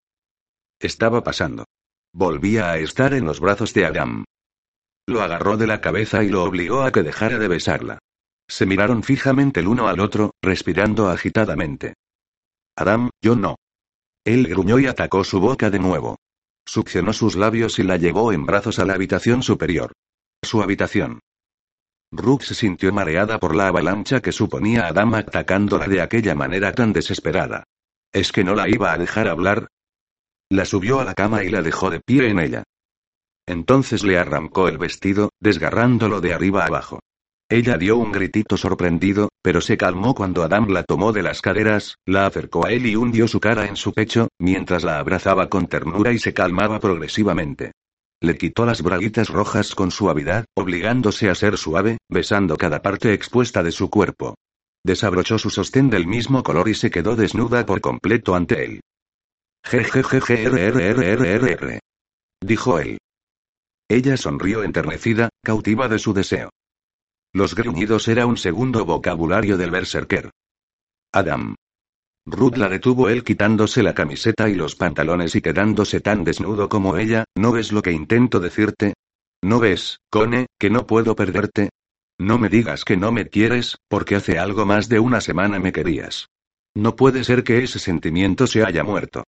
Entiendo que huyeras de mí, ¿por qué ibas a querer estar conmigo después de todo lo que te he causado? A Rook se le llenaron los ojos de lágrimas. ¿Cómo iba a decirle que ya no lo quería? Si lo había pasado tan mal precisamente por lo mucho que lo amaba. Se acercó a él, lo tomó de la cara y acarició sus pómulos con los pulgares. Él la miró entre sus pestañas negras y tembló. Tembló solo por esa caricia tan nimia. Rook se inclinó y lo besó en la boca, acariciándole el cuello, los hombros, el pecho. Dios. Adam. Ven aquí. Lo besó con más profundidad y dejó que la pasión del Noiti los arrasara a ambos. Adam se subió a la cama de rodillas y se sentó sobre sus talones. Su erección apuntaba hacia arriba y sobrepasaba su ombligo.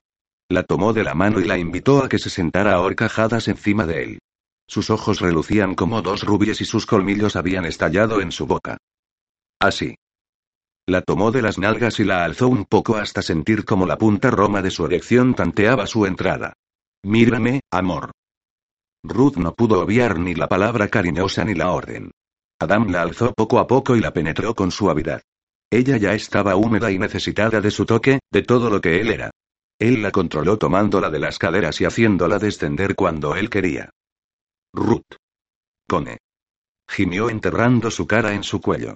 Me muero sin ti. Devuélveme la vida. Se enterró profundamente en ella. Ruth gritó y dejó caer la cabeza hacia atrás.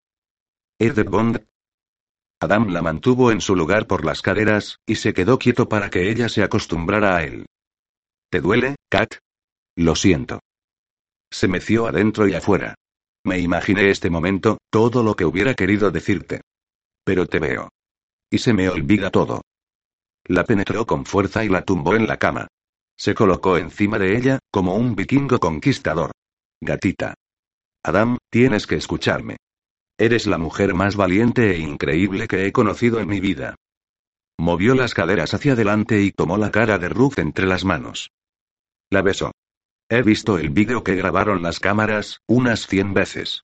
Se te ve ahí, manteniendo el tipo con ferocidad, protegiendo a mis sobrinos, Ruth gimió y la embistió con más fuerza, uniendo su frente a la de ella. Ábrete, ábrete más. Ruth abrió las piernas y rodeó la cintura de Adam con ellas. Oh, sí, así, no me sueltes. La besó. Y luego aparece Gabriel y tú vengas su muerte como una amazona. Parecías una valquiría, como la que hemos visto hoy en la ceremonia de Gaup. No sé cómo pude dudar de ti en lo que a protección se refiere. Parecías una loba defendiendo a sus cachorros. Rook se echó a llorar y quiso desviar la mirada, pero él no la dejó. Eh, nena, estoy aquí. Adam, con sus ojos insondables, se clavó en su mirada dorada y en su cuerpo. Déjame verte. ¿Cómo sabré si te gusta lo que te digo, pequeña? Adam, no sigas. ¿Por qué no? Volvió a besar sus mejillas y recogió sus lágrimas con los labios. Veo el vídeo y me pasan dos cosas. El corazón se me va a salir del pecho porque te veo a ti haciendo lo que yo debería haber hecho, y luego, me miro la polla y la tengo tan dura que creo que me va a reventar. ¿Soy bruto hablando? Es tu culpa. Eso lo haces tú.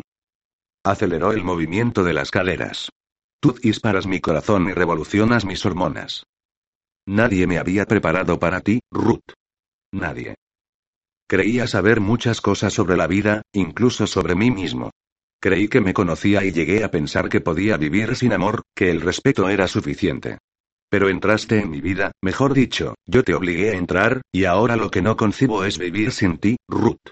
Prefiero que me quieras, Kat. Prefiero que me digas que me amas antes que recibir tu frío respeto, ¿entiendes?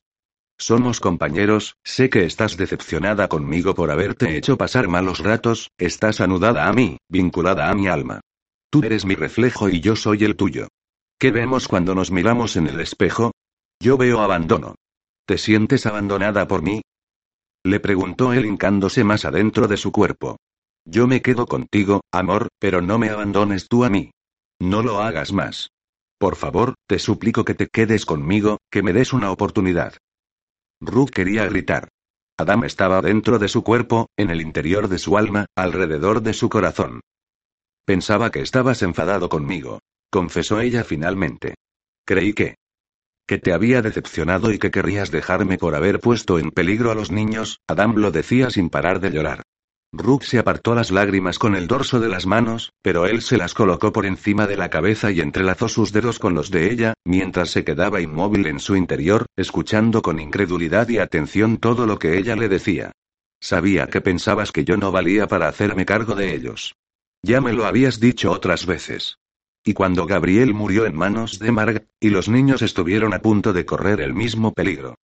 Pensé que... Nunca perdonarías eso. No soy berserker. No soy fuerte físicamente, yo. No. Juntó su frente a la de ella. Perdóname por todo eso que te dije. Yo. Estuvieron a punto de acabar con tu vida por proteger a los niños. ¿Cómo crees que puedo pensar que? Porque he sido un cretino desde el principio, claro. Se odió por haber sido así con ella. Cuando regresé, cuando volví a la vida y tú no estabas, yo pensé que no querías estar conmigo, creí que te avergonzabas de mí. No tenía ninguna barca preparada para mí, y no permitías que nadie viniera de verme. Así que pensé, que te había decepcionado o qué. Joder. Hundió la cara en el hombro de Ruth. No. No, no fue así. Habían pasado dos días solo desde que debías haber hecho la conversión. Todos creían que habías muerto, pero yo no. Tú no puedes morir. Yo lo sabría cuando lo hicieras, porque mi corazón está atado al tuyo de tal manera que si tu pecho dejaba de palpitar, el mío lo haría al instante. Hubiera estado todo un mes contigo, intentando hacerte revivir, dándote mi ki. Eres mi reflejo, nena. Mía. Yo no quería aceptar que te habías ido. Gracias. Gracias por darme tu ki, por. Mi ki es tuyo por derecho, Kat. Yo pensé que te habías ido porque por fin habías abierto los ojos y te habías dado cuenta de que era un hijo de puta por el que no valía la pena luchar. Ruth negó con la cabeza. Adam susurró hundiendo la cara en su hombro, no podía soportar vivir sabiendo que tú me odiabas o me despreciabas o no me valorabas. Quería irme para lamer mis heridas. Pero hoy, al verte allí con Liam Minora a tu lado, solo quise. Quería hablar contigo y hacer lo posible por recuperar tu respeto. Pero también quería gritarte, Adam. Porque hice todo lo posible, luché por ellos, luché por ti. Levantó la barbilla orgullosa. Y si no veías eso, yo. Chist. Tú tienes mi respeto. El que lo ha perdido soy yo. Empezó a moverse con más ritmo y más brío. Pero si te entrego mi corazón. ¿Tú lo aceptarás? Ruth. Prométeme que te quedarás aquí conmigo. Prométeme que. Adam la besó y no paró de hacerlo hasta que se corrió en su interior. Ruth lo apretó con las piernas y movió las caderas alcanzando el éxtasis al mismo tiempo. Sus cuerpos se iluminaron, sus sabores se mezclaron hasta sentirlo en las papilas gustativas. Y entonces, Adam echó la cabeza hacia atrás y sus ojos rojos se volvieron completamente blancos y luminosos.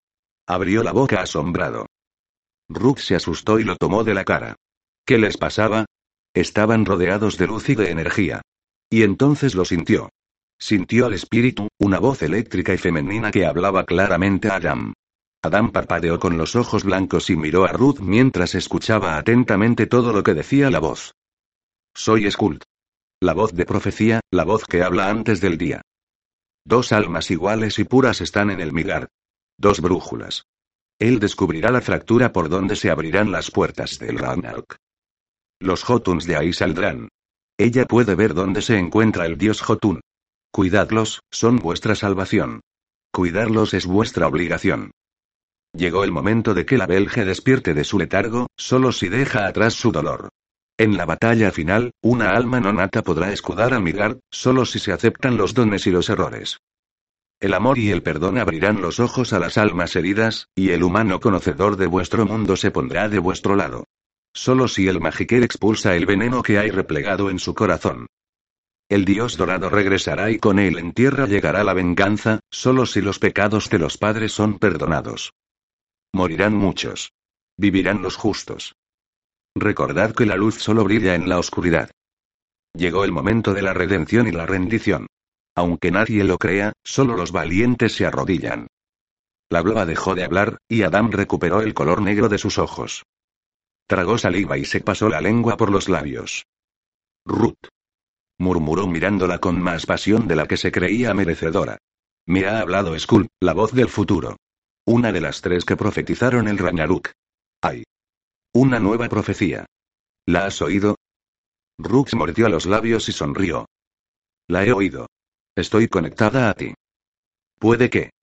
Puede que haya una posibilidad. Puede que los dioses sí estén de nuestro lado.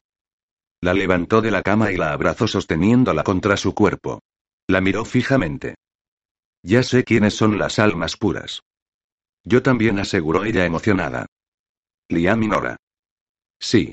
Nora decía que en sus sueños aparecía un señor y que le daba mucho miedo, es Loki. Ella lo detecta. No es Loki quien la persigue, es ella quien va en busca de él. Tenemos que hablar con nuestra niña, y enseñarla a controlar sus sueños. Gracias a ella te encontré con un círculo de piedras alrededor.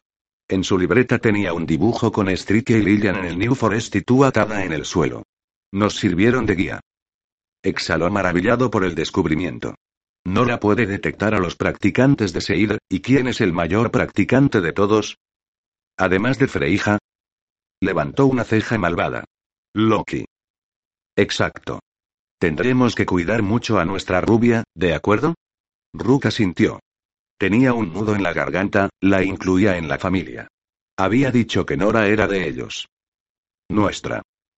Y Liam es la otra brújula, susurró con la mirada perdida. Enséñame las libretas de Liam y Nora. Quiero ver lo que dibujó la última vez que estuve aquí. Ven. La tomó de la mano y desnudos, a oscuras, como si fueran ladrones, se dirigieron a las habitaciones de los niños. Adam estaba como en una nube, y aunque sabía que no había oído ninguna palabra de amor por parte de Ruth, ella estaba más accesible. Él tampoco se la había dicho, pero lo haría. Abrió los cajones de las mesitas de noche del pequeño. Mira, es esto.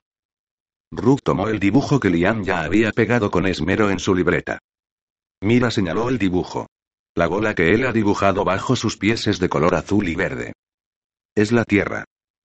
Golpeó el papel orgullosa de su descubrimiento. Ha dibujado incluso los continentes de color verde y el océano de color azul. Liam hace viajes astrales y se queda suspendido en el cosmos. Observa la Tierra. Murmuró incrédulo. Es increíble. Sí. ¿Ves? Mira, aquí. Hay chispitas más claras por todo el planeta, como luces, como portales. Exacto. Exclamó sonriendo, ¿qué te ha dicho la vulva? Ha dicho algo sobre... sobre fracturas. Liam puede detectar dónde se abrirá. En qué lugar, y si lo sabemos podemos estar preparados para detenerlo, o como mínimo podemos estar listos para luchar. Y alzó los brazos en símbolo de victoria. A Adam dejó de latirle el corazón. ¿Podía tener tanta suerte? ¿Realmente Ruth estaba ahí con él, gloriosamente desnuda? Los dioses estaban jugando una partida maestra, había mucho que perder, pero tenían sus golpes secretos, como la cazadora. La abrazó y la besó. Debíamos ser uno, ¿ves? Así puedo recibir al espíritu. Por eso me decía que todavía no, que me quedaba poco para recibirlo de nuevo, que no estaba completo. Le dio otro beso arrebatador y como un niño con un juguete nuevo dio vueltas sobre sí mismo con ella en brazos. Tenía que rendirme a ti definitivamente. Tú me completas. Mi preciosa Cone, vístete, quiero enseñarte algo. Quiero enseñarte por qué no he venido antes a por ti. La besó en los labios. Vale, pero ahora no me sueltes o me caeré redonda al suelo.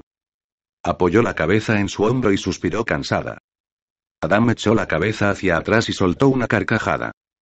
Ruth no se podía creer que aquella noche que se suponía iba a ser realmente triste, una noche de pérdidas y de lágrimas, resultara una noche de perdón, confesiones, y sentimientos encontrados.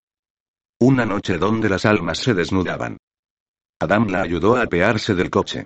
La noche era muy cerrada, las estrellas bailaban y refulgían. Ruth se había puesto un vestido negro que le llegaba por encima de las rodillas y unas zapatillas que se ataban a los tobillos y tenían un poco de tacón. Lucía como una mujer feliz, satisfecha y saciada. Vamos, que quien la viera diría. A esta le han dado un buen revolcón. Pero eso no quería decir que estuviera todo bien entre ellos, y Adam lo sabía. Seguían todavía en la Black Country. Ruth ya conocía el color de la noche a esa zona. Era más espesa que en otros lugares, más oscura. ¿Qué me quieres enseñar? preguntó entrando en un parque. Adam entrelazó sus dedos con los de ella. Llevaba una camisera blanca de manga corta, unos tejanos desgastados que le quedaban demasiado bien, y unas zapatillas de piel marrón clara. Solo Ben le dijo. Estamos en Tipton, en el Jubilee Park. Justo en el centro de la Black Country. Parece que no hay nada especial, ¿verdad? Mira ahí señaló a una cabina roja. Es una cabina. Tú eres una mujer, pero no solo eres una mujer. Se inclinó y le mordió el labio con suavidad. Eres la cazadora, mi cone, y la gata que me ha robado el corazón. Por lo tanto, esto no es solo una cabina. Adam la hizo entrar en la cabina. Marcó un número secreto en el teclado, y de repente, el suelo se abrió y se vieron transportados a un subterráneo. Cuando salieron de aquel inhóspito ascensor, Rook se encontró con el paraíso. Un paraíso lleno de pequeños lagos iluminados con luces de colores, con paredes y techos de roca blanca y marrón. Luego podemos bañarnos en el que más te guste. Le guiñó un ojo. Y Ruth por poco se tropieza. El suelo estaba iluminado por luces blancas y verdes. Se oía música de fondo, y voces, muchas voces. Algunas eran de chicas que no conocía. Frunció el ceño. Había una recepción hecha de la misma piedra que toda aquella impresionante cueva. Y sobre la recepción, un nombre grabado en oro Ragnarok. ¿Qué es esto, Adam? Preguntó sin entender nada. Es mi regalo. Es algo que he hecho para ti. Para todos le explicó. Estos días que he estado sin ti, he movilizado prácticamente a los clanes. Quería un lugar para que todos nos reuniéramos, un lugar especial, donde no todo el mundo pudiera acceder, y en el que solo aquellos que saben de nosotros pudieran entrar, ¿entiendes? Solo para los clanes. De momento. Puede que si conocemos a más gente como Gabriel, también les deje entrar. Sonrió. Por ahora hemos hecho cuatro excepciones. Excepciones muy necesarias. ¿Excepciones? Rook se sintió sobrecogida por el estilo y la magnificencia de aquel lugar. Era una discoteca, un lugar de reunión, se podía comer o pasarlo bien. Sobre las mesas circulares, como las salas de aquel local, había varios ordenadores. Y sentadas en una de esas mesas había cuatro chicas que en cuanto los vieron entrar, se levantaron y esperaron en fila a recibirlos. Las cuatro sonrieron. Todas eran de la misma estatura. Dos de ellas eran morenas y de pelo liso. Una se parecía un poco a la actriz Penélope Cruz. La otra era más morena de piel y tenía un lunar en la barbilla.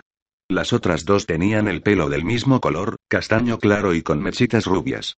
Las caras muy expresivas y muy risueñas. Estas chicas son españolas, le susurró al oído. Te presento a Lourdes, Ana, MJ y Lorena, pero a esta última puedes llamarla Luna. Ellas estarán sirviendo copas y controlarán un poco este sitio. Y además, serán las nuevas administradoras de las webs y del CIO. Tú, cariño, no necesitas más trabajo. Ya tienes suficiente con la escuela y tu hobby. Soltó con una sonrisa. Ein. Dijo aturdida. ¿Hobby? La caza. Ah. Claro, la caza. Se echó a reír. Caleb no me ha hablado de esto. Ya te lo digo yo. Se acabó eso de dividirte en diez partes para hacerlo todo. Liam, Nora y yo necesitamos de tu tiempo. Adam le dio un beso caliente en la palma de la mano. Ruka raspeó y miró a las cuatro chicas. ¿Eran humanas? Son. Sí, y saben.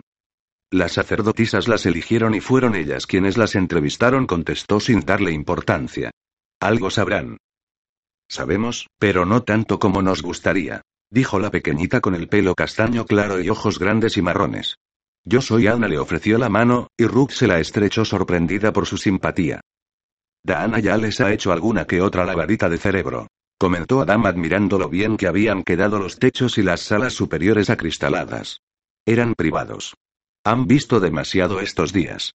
Imagínate tanto inmortal suelto por aquí, los vanirios con sus poderes telequinésicos, los berserkers con esa fuerza bruta que tenemos.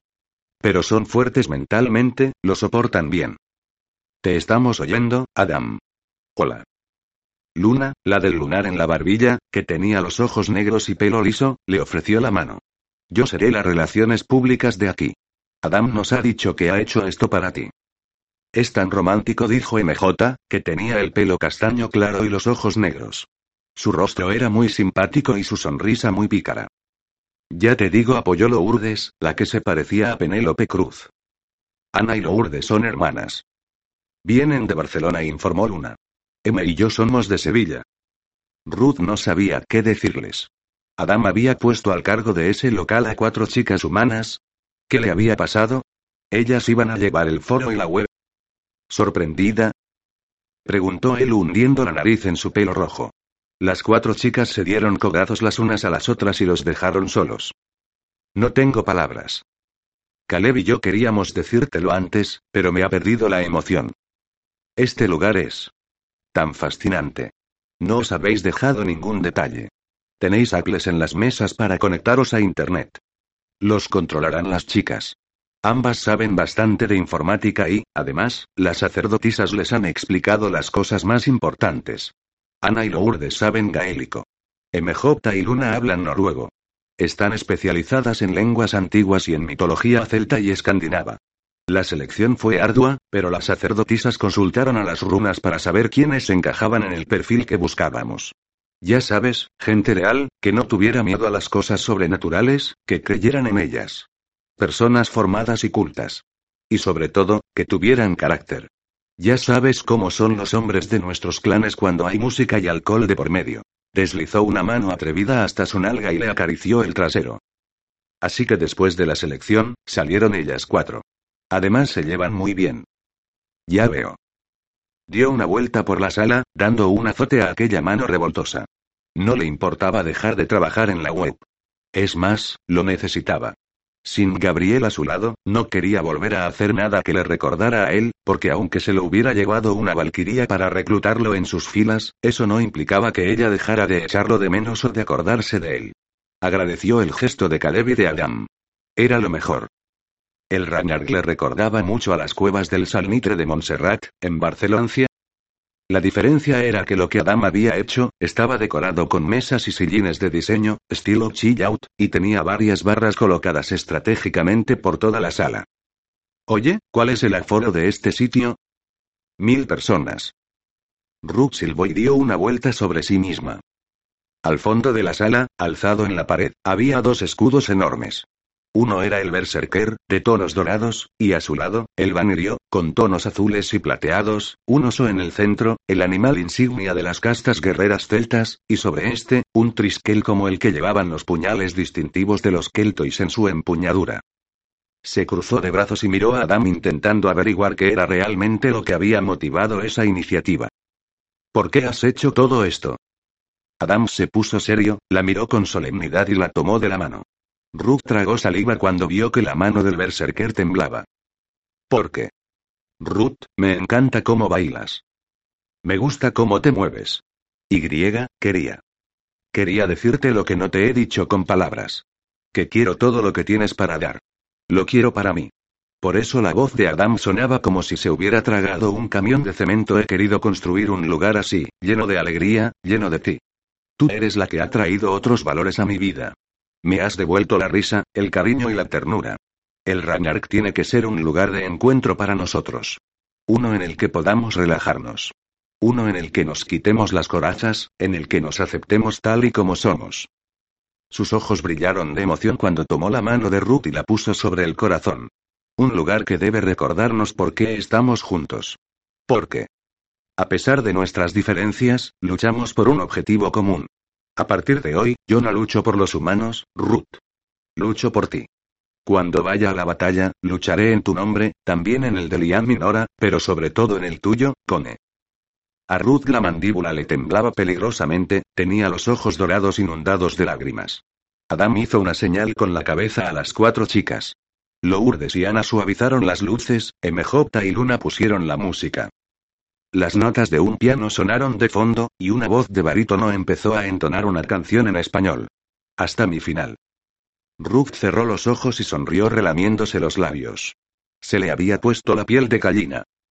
Baila conmigo, pidió tembloroso. Nunca has bailado conmigo. Él la tomó de la cintura y la abrazó.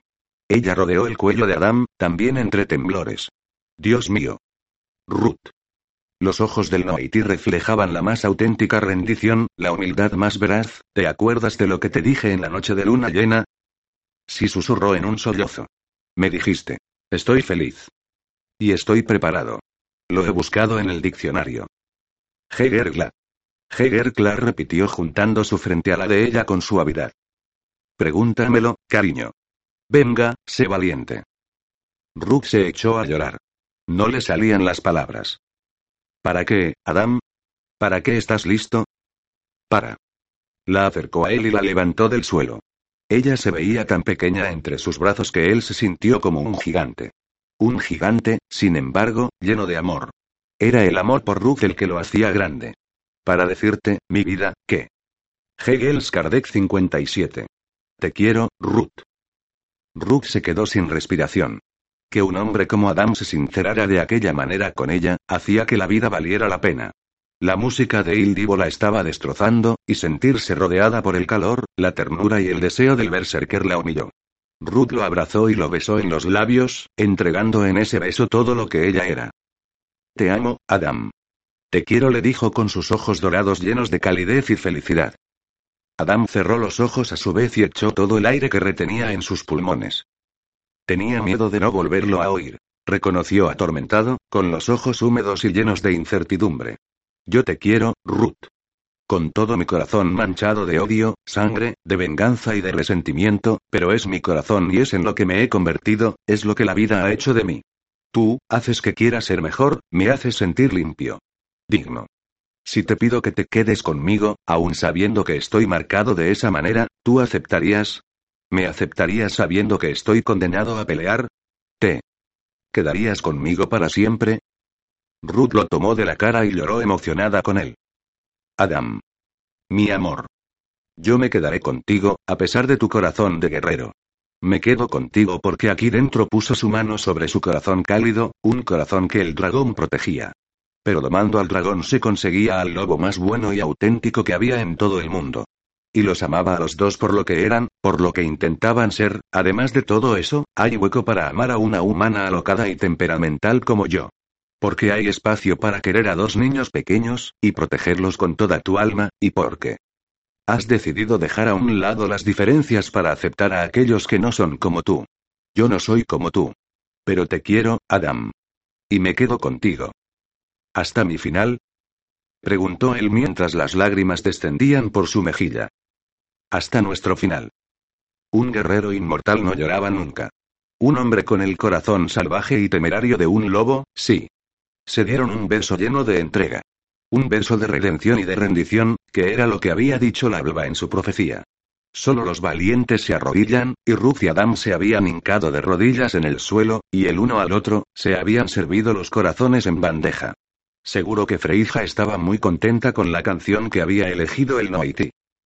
Hoy te prometo amor eterno barra ser para siempre tuyo en el bien y en el mal barra hoy te demuestro cuánto te quiero barra amándote hasta mi final en una esquina de aquella discoteca subterránea llamada Ragnark, cuatro humanas lloraban y se secaban las lágrimas, emocionadas, pasándose una caja de Kleenex las unas a las otras.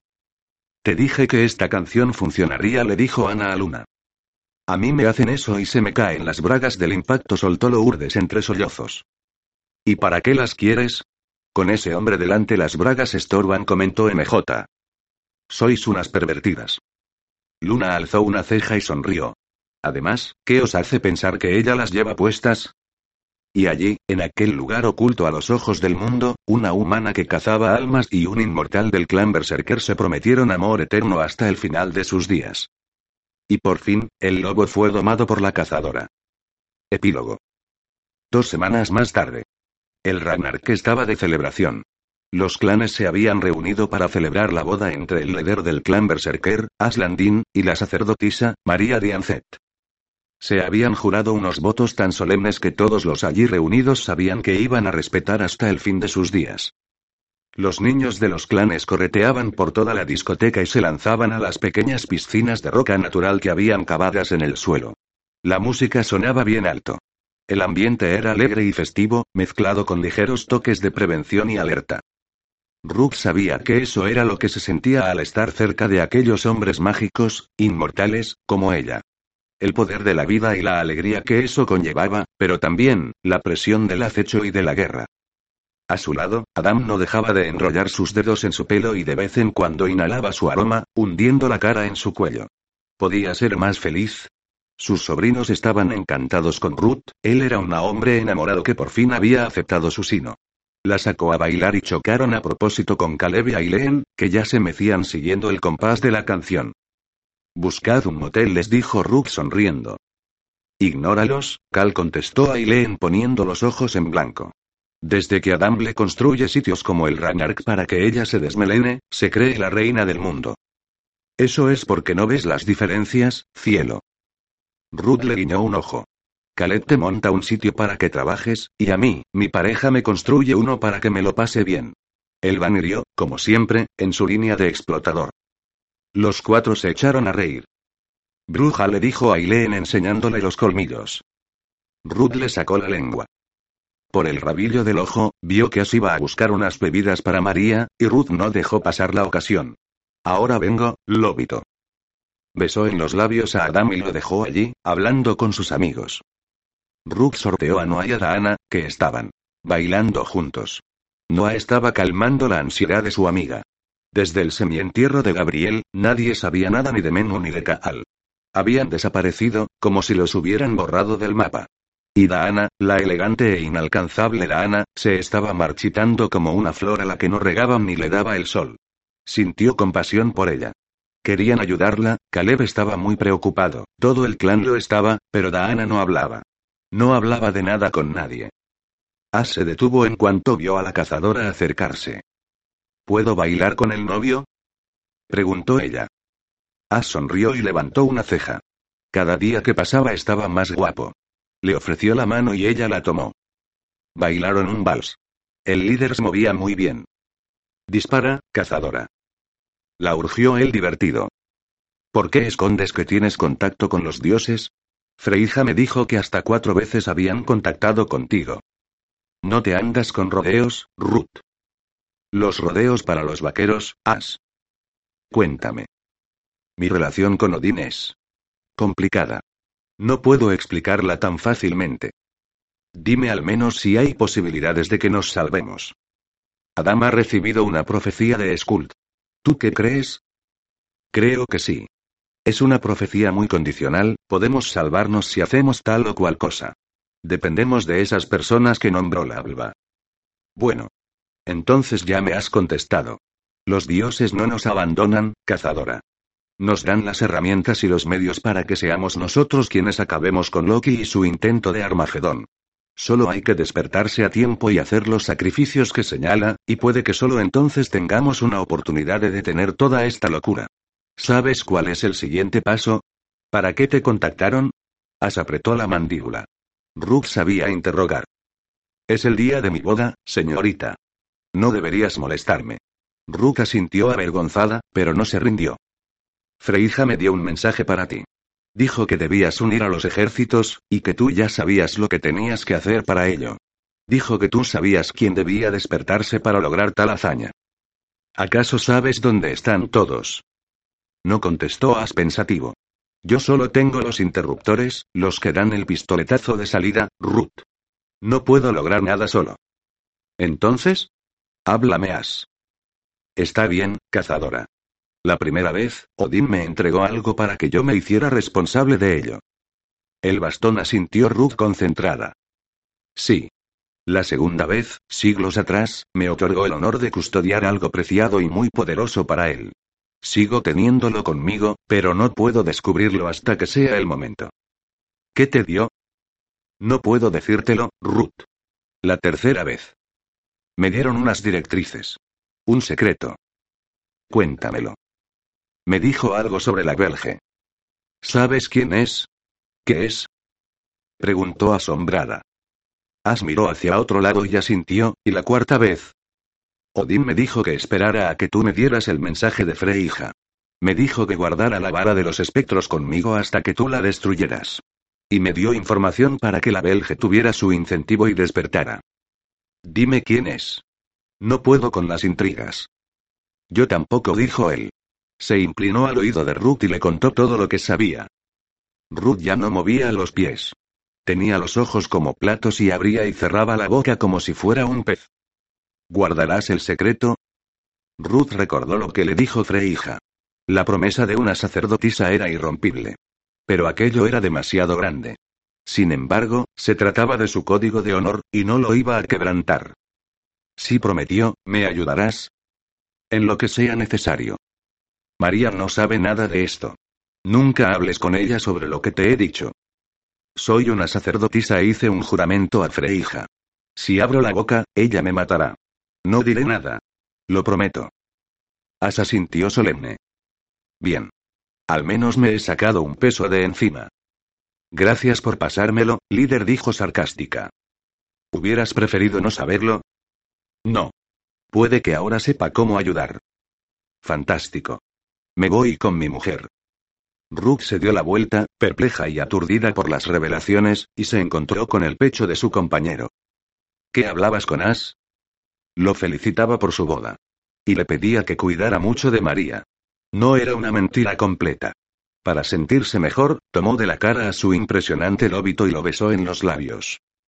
Hegels Kardec, Ulf 58. Adam sonrió.